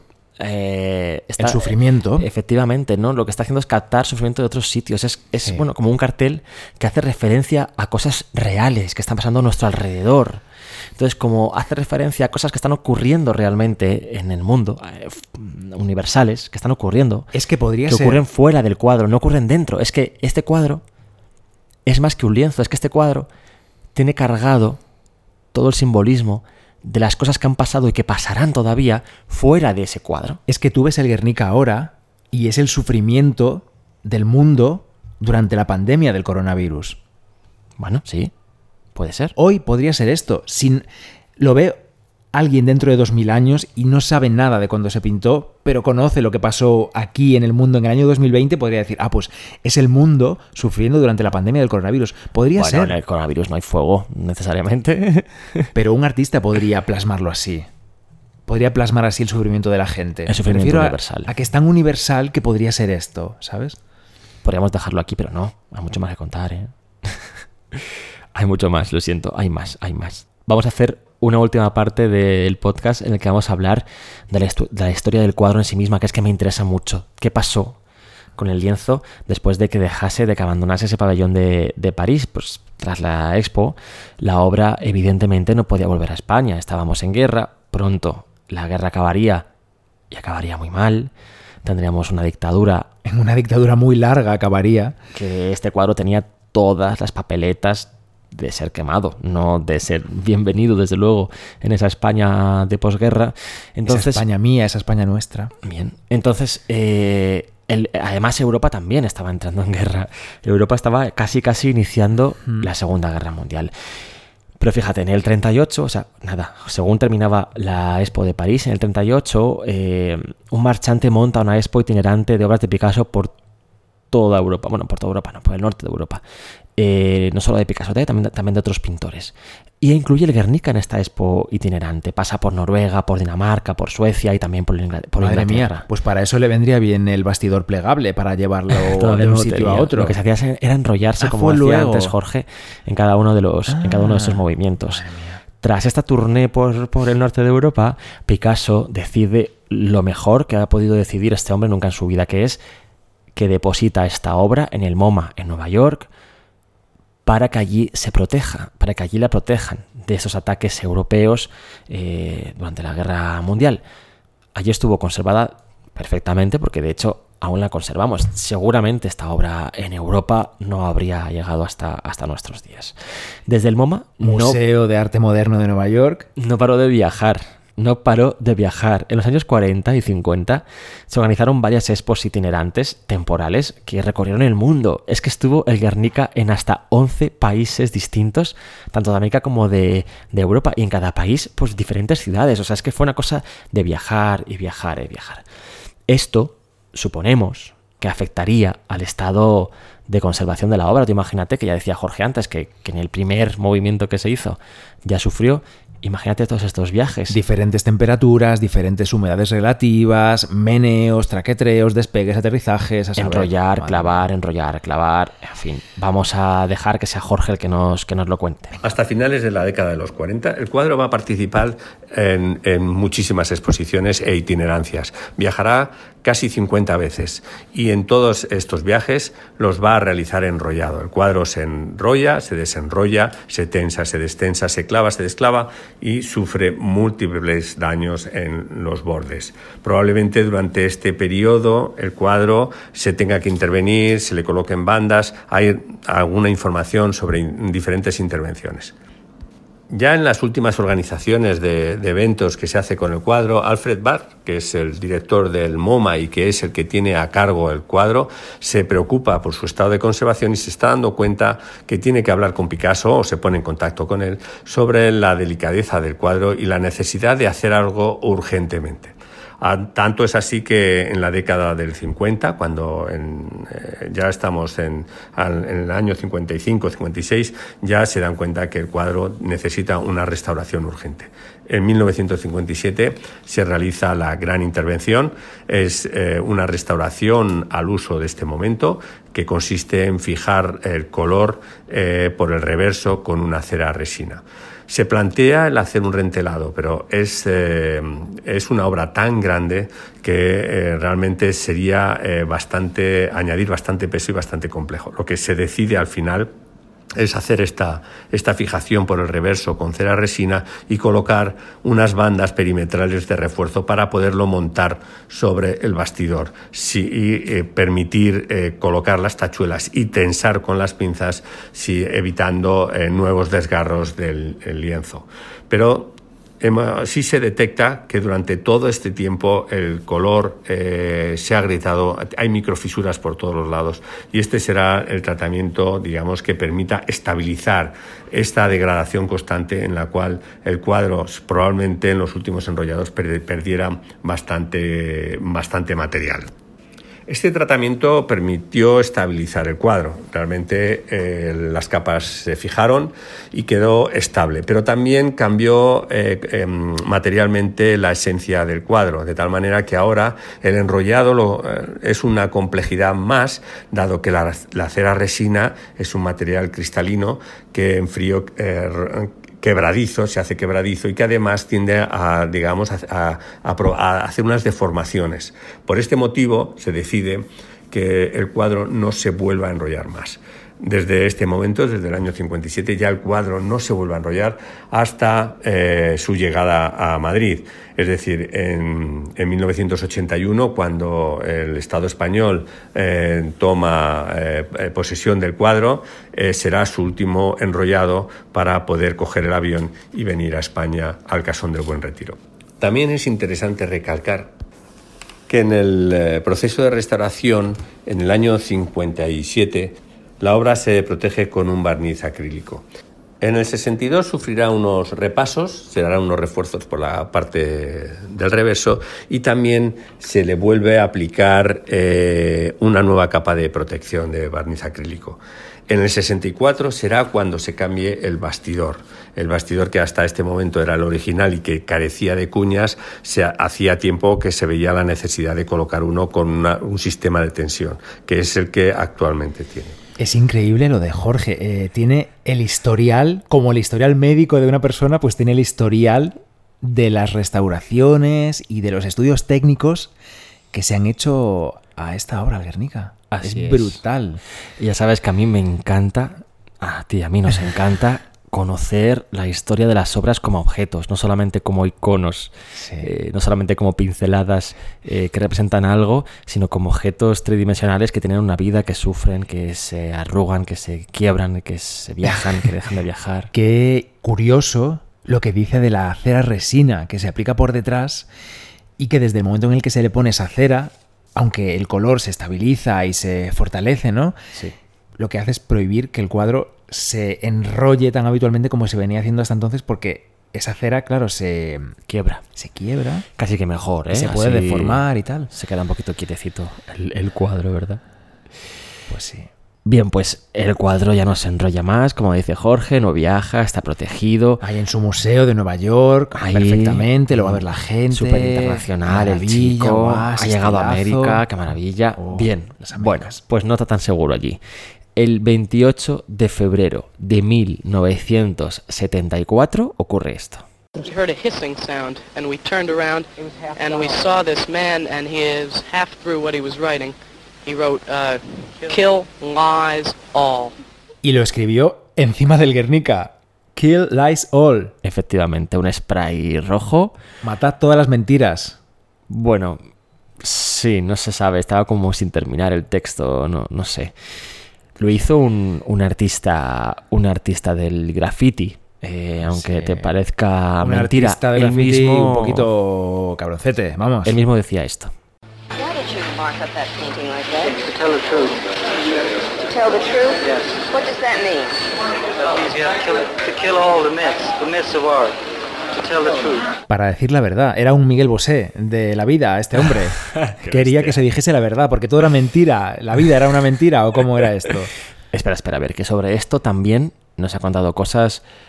Jorge nos va a decir, para empezar, ¿Quién era este señor, este artista? ¿Quién era este personaje? Un artista del graffiti. Llamado Safrati, que sostenía que no hizo un atentado, sino que realmente estaba reivindicando, era un acto eh, artístico por la reivindicación contra la guerra del Vietnam. Esto lo hizo con un spray en esmalte rojo y eh, gracias a la protección con la que contaba la obra eh, pudo retirarse inmediatamente. Realmente poco resto quedó de, esta, de esta, acción por parte del artista y volvió Después de limpiarse se volvió a proteger el cuadro con de nuevo barniz eh, en resina acrílica. Menos mal. Y esto fue la última gran historia, el último gran evento que vivió el cuadro en el MoMA de Nueva York antes de comenzar su viaje hacia España. A ver, un viaje que no fue nada sencillo y que no te pierdas tú que no estaba tan clarito desde el principio. El gobierno de Franco esto no lo sabía yo hasta que he preparado este capítulo. El gobierno de Franco había intentado que el Guernica regresase a España en 1968-69. ¿Para qué? Esto, es que esto es, esto es para, no, esto es para no para perdérselo. ¿eh? Esto es para no, per- no, para figurar en las colecciones del nuevo Museo de Pintura Moderna. Al Museo de Arte Moderno. Sí, llegó a contactar el gobierno de Franco con el pintor para intentar convencerle de que llevase a cabo este, este movimiento. Por supuesto, él se negó, evidentemente. Esto lo sabemos por una carta de su abogado, del abogado de los, de los Picasso, Ronald Dumas, que escribe en 1969 a, al MoMA. Tremendo. En ese texto, en ese texto que escribe el abogado, dice por indicación de Picasso, el Guernica regresará a su propietario, la República Española, el día que la República Exista. regrese a España. Claro. Mientras haya dictadura, va a ser que no, que no os lo vamos a mandar. Exacto. ¿Qué pasa? Pues que en el año 75 muere Franco. Termina la dictadura. Ahora bien, eso no significa que volviese la República, que es lo que en un primer momento Picasso había escrito eh, para el MoMA, es decir, este, este cuadro y todo lo que le acompaña alrededor. Hablamos siempre de Guernica, pero es que hay hasta 50 obras que le rodean, previas y posteriores, que son como un todo. Para Sí. Picasso eran un todo y lo siguen siendo, ¿no? Bueno, pues le dice al MoMA, bueno, el- esto es un depósito que tendrá que volver a España el día que la República vuelva a ese país. Bueno, poco antes de la muerte de Franco, unos años antes de la muerte de- del propio Picasso, le convencen. Convencen a Picasso para que cambie su cuando vuelva a la República España volverá la obra, volverá Guernica y pasa a decir el día que vuelvan las libertades y la democracia a España volverá el cuadro. Exacto, eso es. Parece ser que una vez vuelve la democracia a nuestro país, el gobierno español empezó a tantear ya al MoMA. Es cierto también que el MoMA no entendió desde un primer momento que ya era ese punto oportuno para que volviese. Porque cuando España se dispuso a ser democrática, las condiciones picasianas de antes ya no eran buenas para el Museo de Nueva York. Que España fuese libre ya no valía. Que el pueblo español volviese a gozar de sus libertades democráticas ya no valía. Que el cuadro fuese entregado a las autoridades españolas que restableciesen las libertades públicas ya no valía.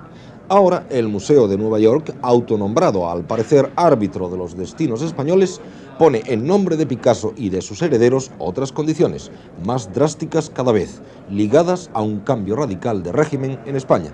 Y así no es extraño que dentro de Norteamérica haya quien acuse al museo de intentar lo que sea, con tal de quedarse con el Guernica.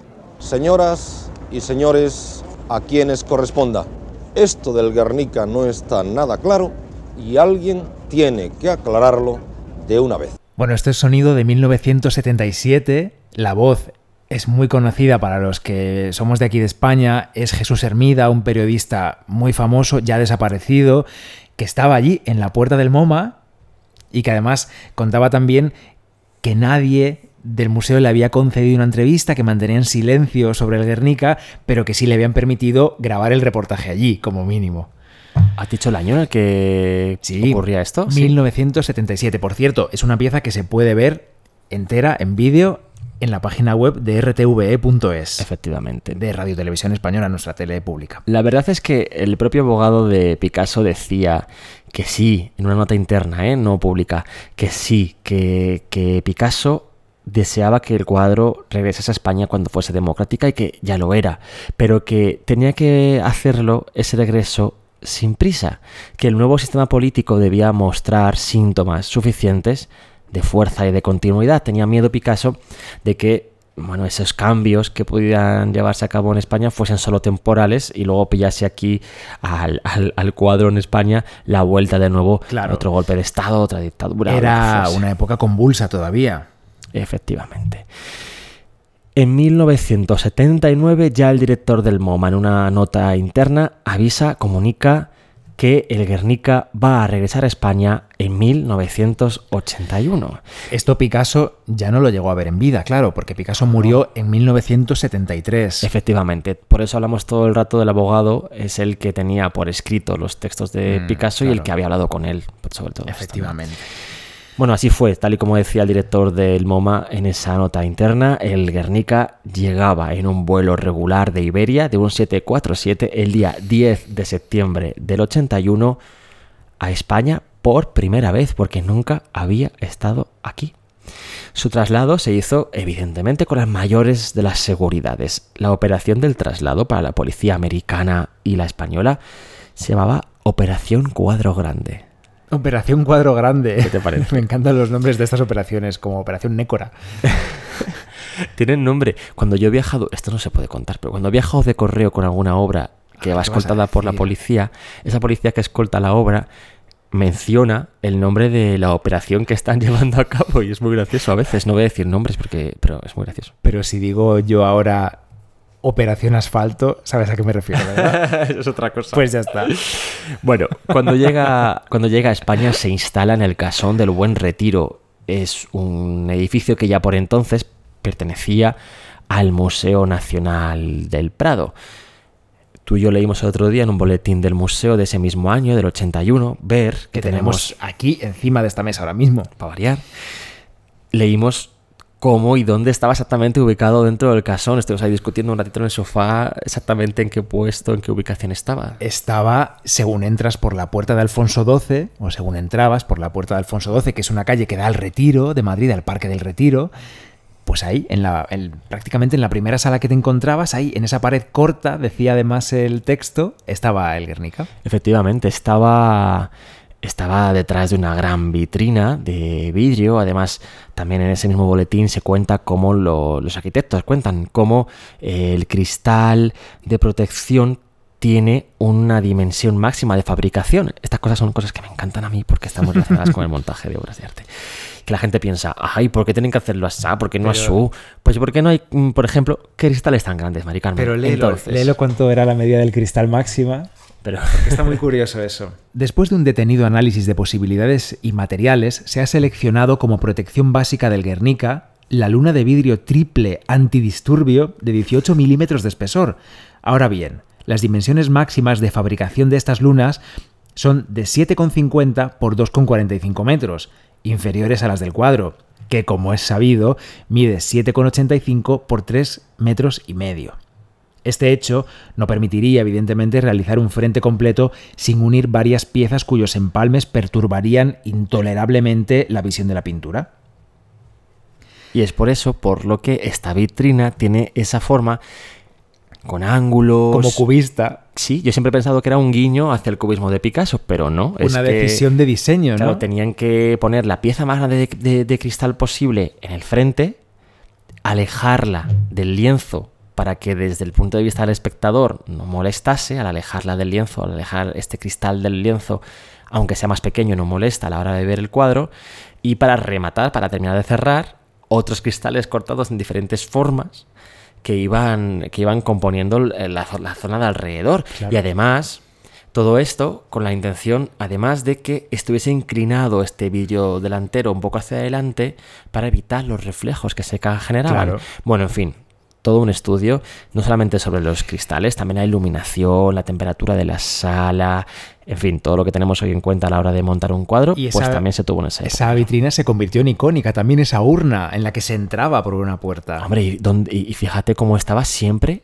uno o dos guardias civiles al lado. Sí, custodiada, claro, puestos. era un cuadro que podía suscitar, eh, bueno, problemas en la sala, claro. Fíjate si podía, que todavía puede hacerlos. Mm.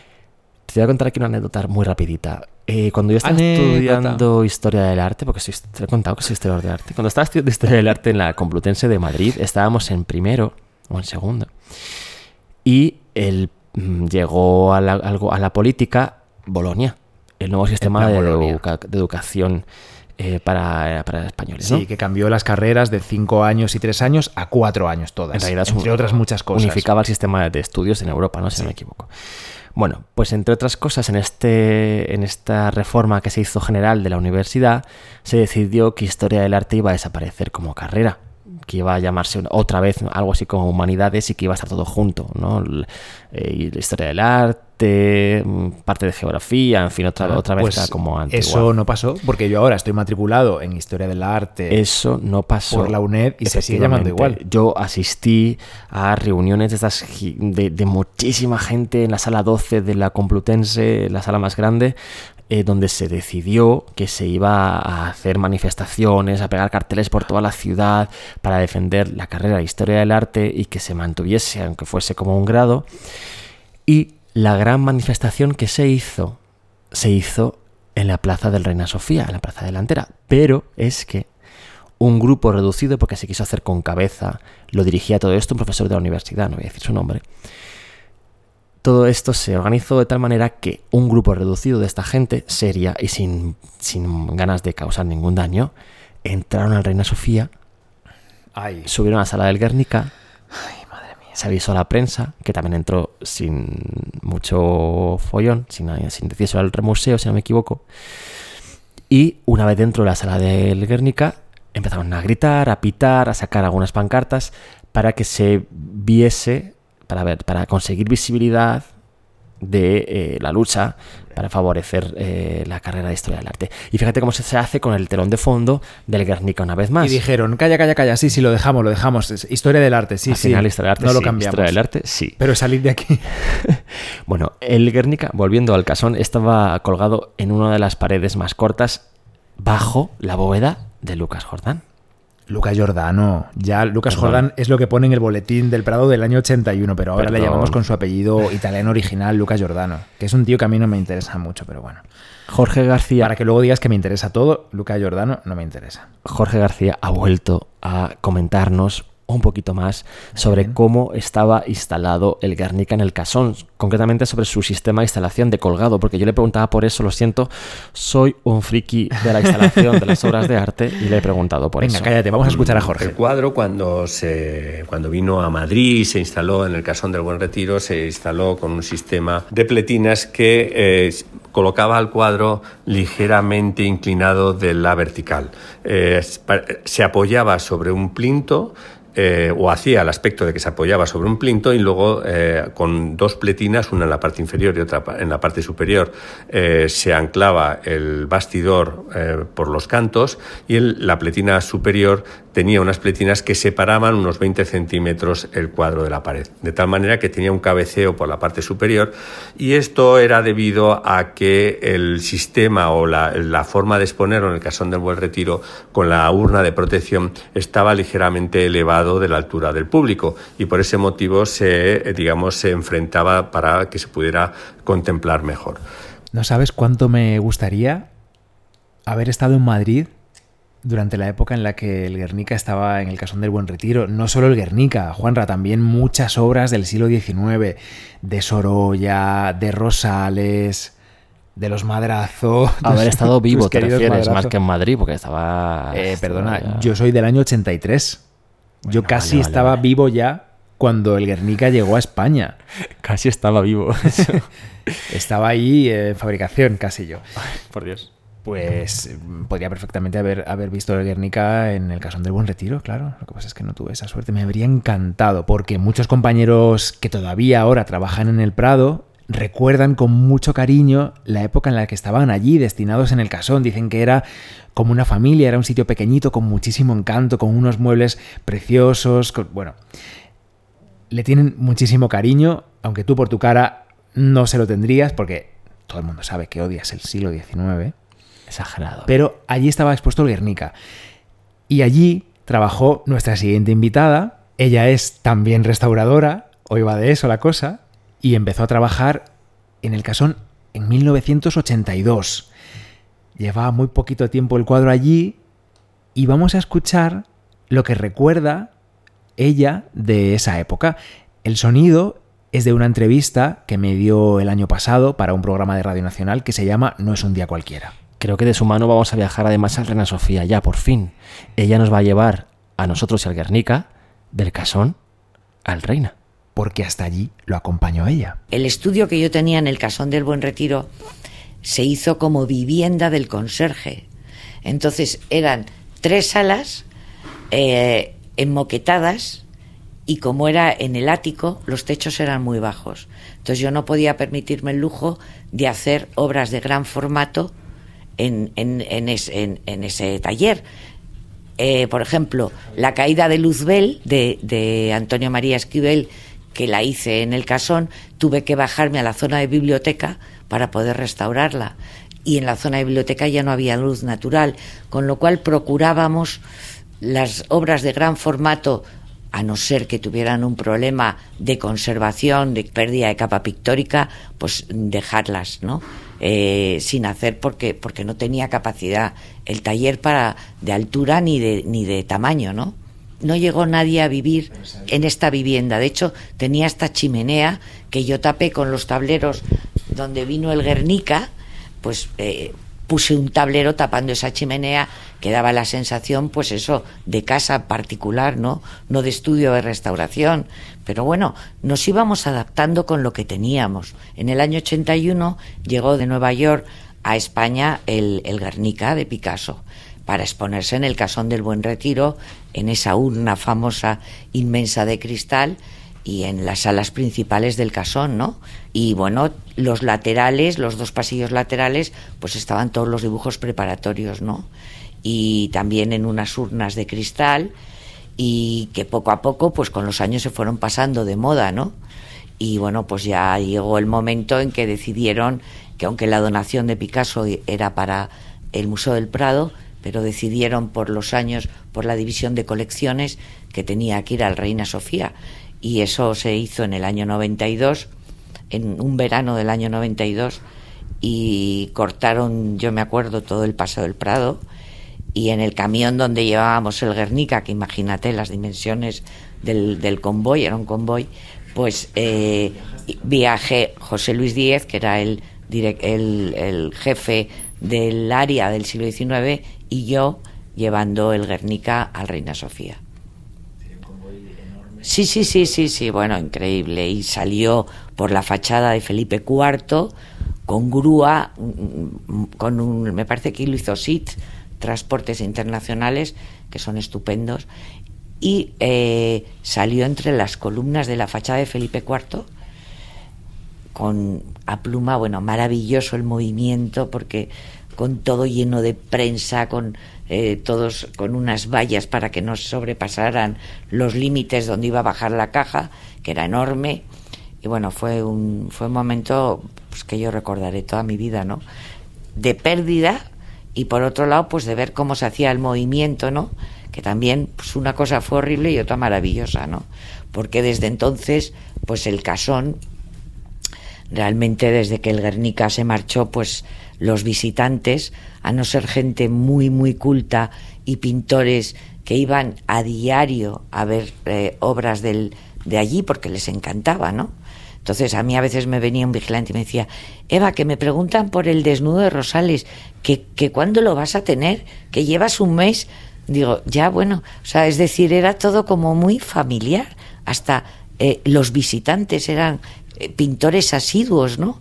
A ver esa obra que, que, que, les llenaba de, de, de, pues de orgullo, de ternura y les inspiraba para, para sus obras, ¿no? Y al faltar el Guernica, el 19, que duró no mucho tiempo, pues otros cinco años o así, perdió muchísimo número de visitantes, ¿no? Y nos entristecía, porque todos, tanto vigilantes como administración, como la dirección, como yo como restauradora, pues lo que nos gustaba era ver a gente en las salas, ¿no? Y, eso pues hizo, fue en detrimento del siglo XIX totalmente. Tú fíjate, en un artículo del País del año 94 se hablaba ya de la pérdida de visitantes tremenda que sufrió el Casón del Buen Retiro después de que se marchase el Guernica. Dice que más de medio millón de personas visitaron el casón en 1991 y que sin embargo en el 93 no llegaron ni a 100.000. O sea, una bajada de visitantes brutal claro. por la ausencia del Guernica, claro. Ahora es la época del Reina Sofía, es su momento con el Guernica. Oye, espera, espera, espera. Antes de que llegues ahí, déjame decir, tengo que decirlo. Quiero volver a dar las gracias a Eva Perales. Por supuesto. Porque se sinceró muchísimo en esta entrevista, que duró mucho más de lo que hemos escuchado. Es una de las entrevistas más bonitas que he hecho nunca. Ella acabó emocionada, acabamos Tú también, seguro. dándonos un abrazo los dos en la época en la que todavía se podía abrazar. Y todavía la escucho ahora y me vuelve a emocionar. Porque, Doy fe. porque el corazón de esa mujer está en ese casón del buen retiro que ya no existe. Que ahora es la Escuela del Prado, hay despachos, pero ya no es una zona de exposición. Biblioteca también. Y me parece un regalo que, que me dedicase ese tiempo a contarme tantas cosas. Lo Ya es. está. Vamos con el Reina Sofía. Lo es, absolutamente. Eh, decía que es el tiempo del Reina Sofía, es el tiempo en el que el Guernica vive, está viviendo, entre las paredes de ese otro museo del Paseo del Prado. que era un antiguo, es un antiguo hospital. Sí, sí, sí. Yo tengo curiosidad por saber, de parte de Jorge, ¿Sí?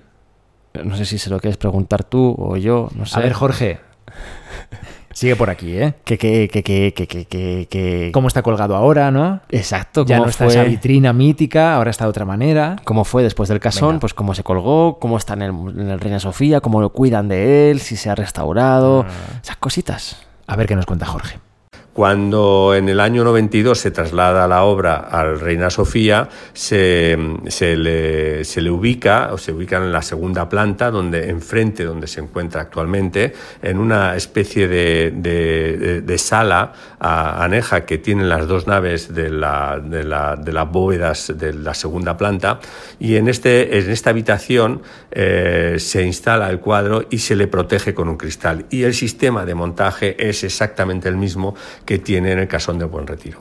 Este sistema de montaje también se mantendrá cuando la obra se traslada eh, a- enfrente. Eh, en el 96 se coloca, se, se mueve el cuadro de esta sala, de esta habitación y se le retira el cristal, pero eh, como se quiere hacer eh, sin que mm, eh, se cierre el museo, es decir, se aprovecha un día de, de- un martes normal de cierre del museo para hacer este traslado, se vuelve a utilizar el mismo sistema, es decir, durante tres montajes se mantiene el mismo sistema que es dando esta sensación de que el cuadro está apoyado sobre un, sobre un peto que eh, encastra el- la pletina inferior de, que atornilla y apoya el, el cuadro y la superior que separa 20 centímetros de la pared. En el 2006, con, el- con motivo de la exposición de Picasso Tradición y Vanguardia, se deciden remodelar las salas. La, la obra va a estar eh, fuera del público durante una semana. Es, el, es eh, la primera vez que tenemos tanto tiempo para trabajar con el reverso de la obra. En este momento diseñamos, se diseña un nuevo sistema de montaje. Ahora se, se, se quiere poner el cuadro completamente paralelo a la pared, vertical, no se le retira el, el- el peto de apoyo y eh, la, la sensación es de un cuadro, ya no es de un mural eh, o algo que está apoyado, sino que está como paralelo y pegado al, al muro y simplemente se, es- está colocado con un sistema que por, eh, por, por- por la gravedad se mantiene eh, y por 12 puntos de, de sujeción que tiene por el reverso lo mantienen perfectamente sujeto a la pared. Luego dos sistem- un sistema de seguridad en la parte superior con dos montajes, dos eh, sistemas de fijación permite fijar la obra para que no se pueda retirar, no se pueda levantar. En este momento también nos permitió hacer eh, una radiografía completa de la obra. Hasta este momento no, de hecho, al hacer una, ra- una radiografía completa de un cuadro de estas dimensiones es un reto bastante importante. Nos apoyamos con el Instituto de Restauración y conseguimos con su equipo de, eh, técnico eh, conseguimos realizar esta proeza. Eh, y además también trabajar sobre el reverso, hacer limpieza, reparar y quitar algunos elementos que sobraban y bueno, repasar un poco eh, toda la obra. Eh, del- de- al tener la radiografía completa del cuadro nos dimos cuenta de la necesidad de también eh, hacer un estudio completo de la parte eh, del anverso del cuadro. Desde que vino, desde el año 92, lo único que hemos estado trabajando siempre es en el cuidado y en la conservación del cuadro y profundizar en el conocimiento de sus elementos y de cómo se encontraba y cuál es la evolución del cuadro. Con esta intención, nos lanzamos a hacer un nuevo estudio del cuadro y en el 2015 trabajamos hasta el 2017 en con un sistema robotizado que colocamos al final delante del cuadro, eh, conseguimos hacer eh, con tecnología digital eh, estudios de las diferentes técnicas con las que normalmente trabajamos en el, en el museo. todo este trabajo de investigación, de diferentes estudios, culminó con el, site eh, especial que, se creó eh, en, la web del museo que se llama Repensar Guernica. En este site eh, se encuentra el gigapíxel del Guernica completo, en donde están todos los estudios que se realizaron y todo el trabajo de más de cinco años que se dedicó para conseguir tener totalmente capturada y, toda la información de la obra que teniendo en cuenta el tamaño que tiene Guernica era un reto bastante importante. Además, eh, con, este, con esta tecnología es, eh, el espectador puede verlo, el público puede acercarse desde la web o desde un smartphone y navegar eh, por los diferentes estudios que hemos hecho, el mapa de alteraciones, donde además se identifican todas las alteraciones que tiene actualmente el cuadro, todas las grietas, sus faltas, sus repintes, sus eh, eh, modificaciones, también todo este proceso, toda la evolución que se ve con las fotografías de Doramar. la verdad es que es un trabajo en el cual estamos muy satisfechos y orgullosos y que invitamos a que, el público lo vea, porque es la forma de aproximarse, la mejor forma de aproximarse Vamos, que al site solo le falta ver en tiempo real cuánta gente hay en la sala y en qué punto de la sala están viendo el Guernica. Es lo más, ya lo decía al principio del capítulo, de verdad muy recomendable, ayuda muchísimo para conocer a fondo la obra, toda su historia, y como dice Jorge, incluso el estado actual de conservación. Te permite ir jugando con eh, las diferentes capas de información y aparecen diferentes colores, dónde están las grietas, dónde están las perforaciones, todos los desperfectos, las, alteraciones que hay sobre el lienzo, te las cuenta, te las cuenta ese sitio, es maravilloso. La También los lugares en los que se ha usado el Guernica, ¿no? Todo, todo. La documentación sobre las exposiciones temporales. Y me refería a gente, que lo usa eso en pancartas y tal, en la calle. Todo tipo de documentación, todo tipo de documentación. Y la dirección va. Es guernica.reinasofía.es.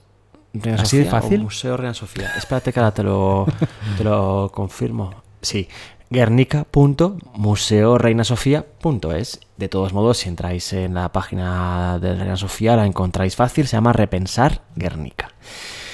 Bueno, y para terminar, y para despedir a Jorge, que le agradecemos muchísimo que haya estado con nosotros todo el capítulo de hoy, vamos a lanzar las últimas preguntas, las más... Ah, que tenemos más preguntas para él todavía. pero las más sensibles, las más personales. Queremos saber cómo es trabajar con el Guernica, cómo lleva uno la responsabilidad de ser el jefe de restauración y por tanto ser el responsable de la conservación de una obra como esta, una obra que como ya hemos dicho antes, no es solo un lienzo, no es solo pintura sobre ese lienzo, es un mensaje universal. Todo un símbolo. No sé si es lo que ibas a decir. todo un símbolo. Pero te agradezco que me cortes, me encanta.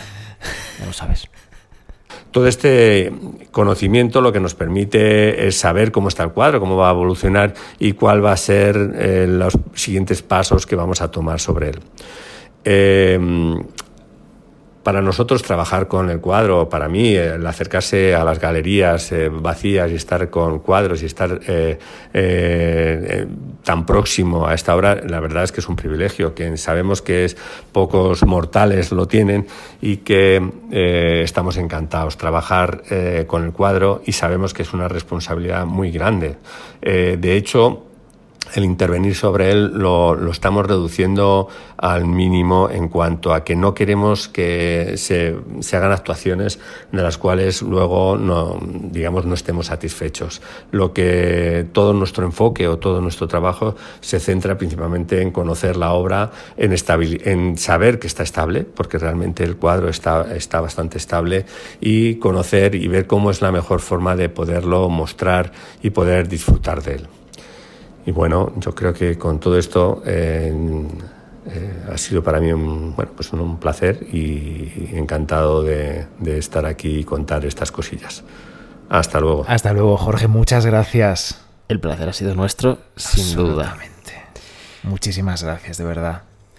ese privilegio que tiene él, creo que nos podemos sentir identificados, ¿no? Cuando dice eso de recorrer las galerías vacías, porque todos los que trabajamos en, en museos, pues lo sentimos en algún momento de nuestra jornada, ¿no? El tener las obras para nosotros y, y estar ahí con ellas esos ratitos que son maravillosos. Y más él que la, que la cuida. Bueno, ya, déjate de ñoñerías sensibles.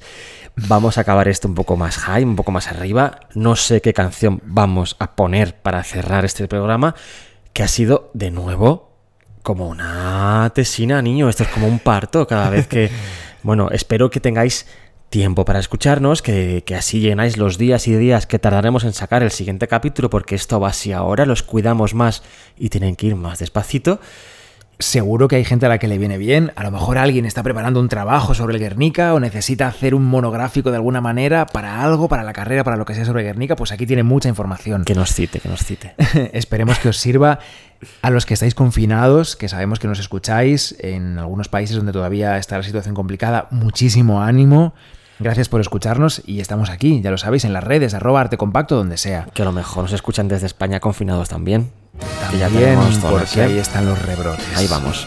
Bueno, un abrazo, señores. Gracias a todos y Gracias, a todas familia.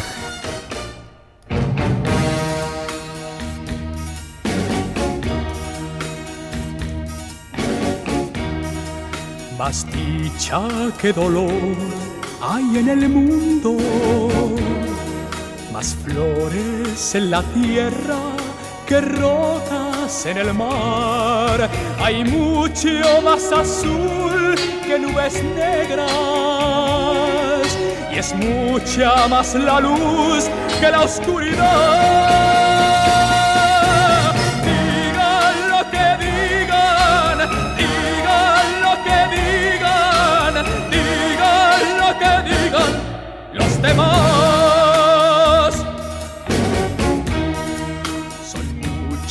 Muchos, más los que perdonan que aquellos que pretenden a todo condenar. La gente quiere más y se enamora y adora lo que es bello, nada más.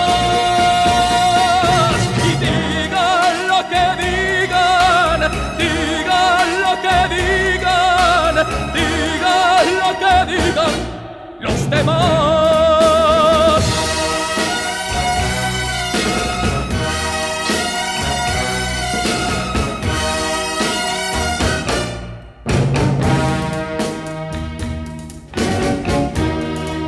Hay mucho, mucho más amor que odio, más besos y caricias que mala voluntad. Los hombres tienen fe en la otra vida y luchan por el bien, no por el mal. Digan lo que digan, digan lo que digan, digan lo que digan los demás.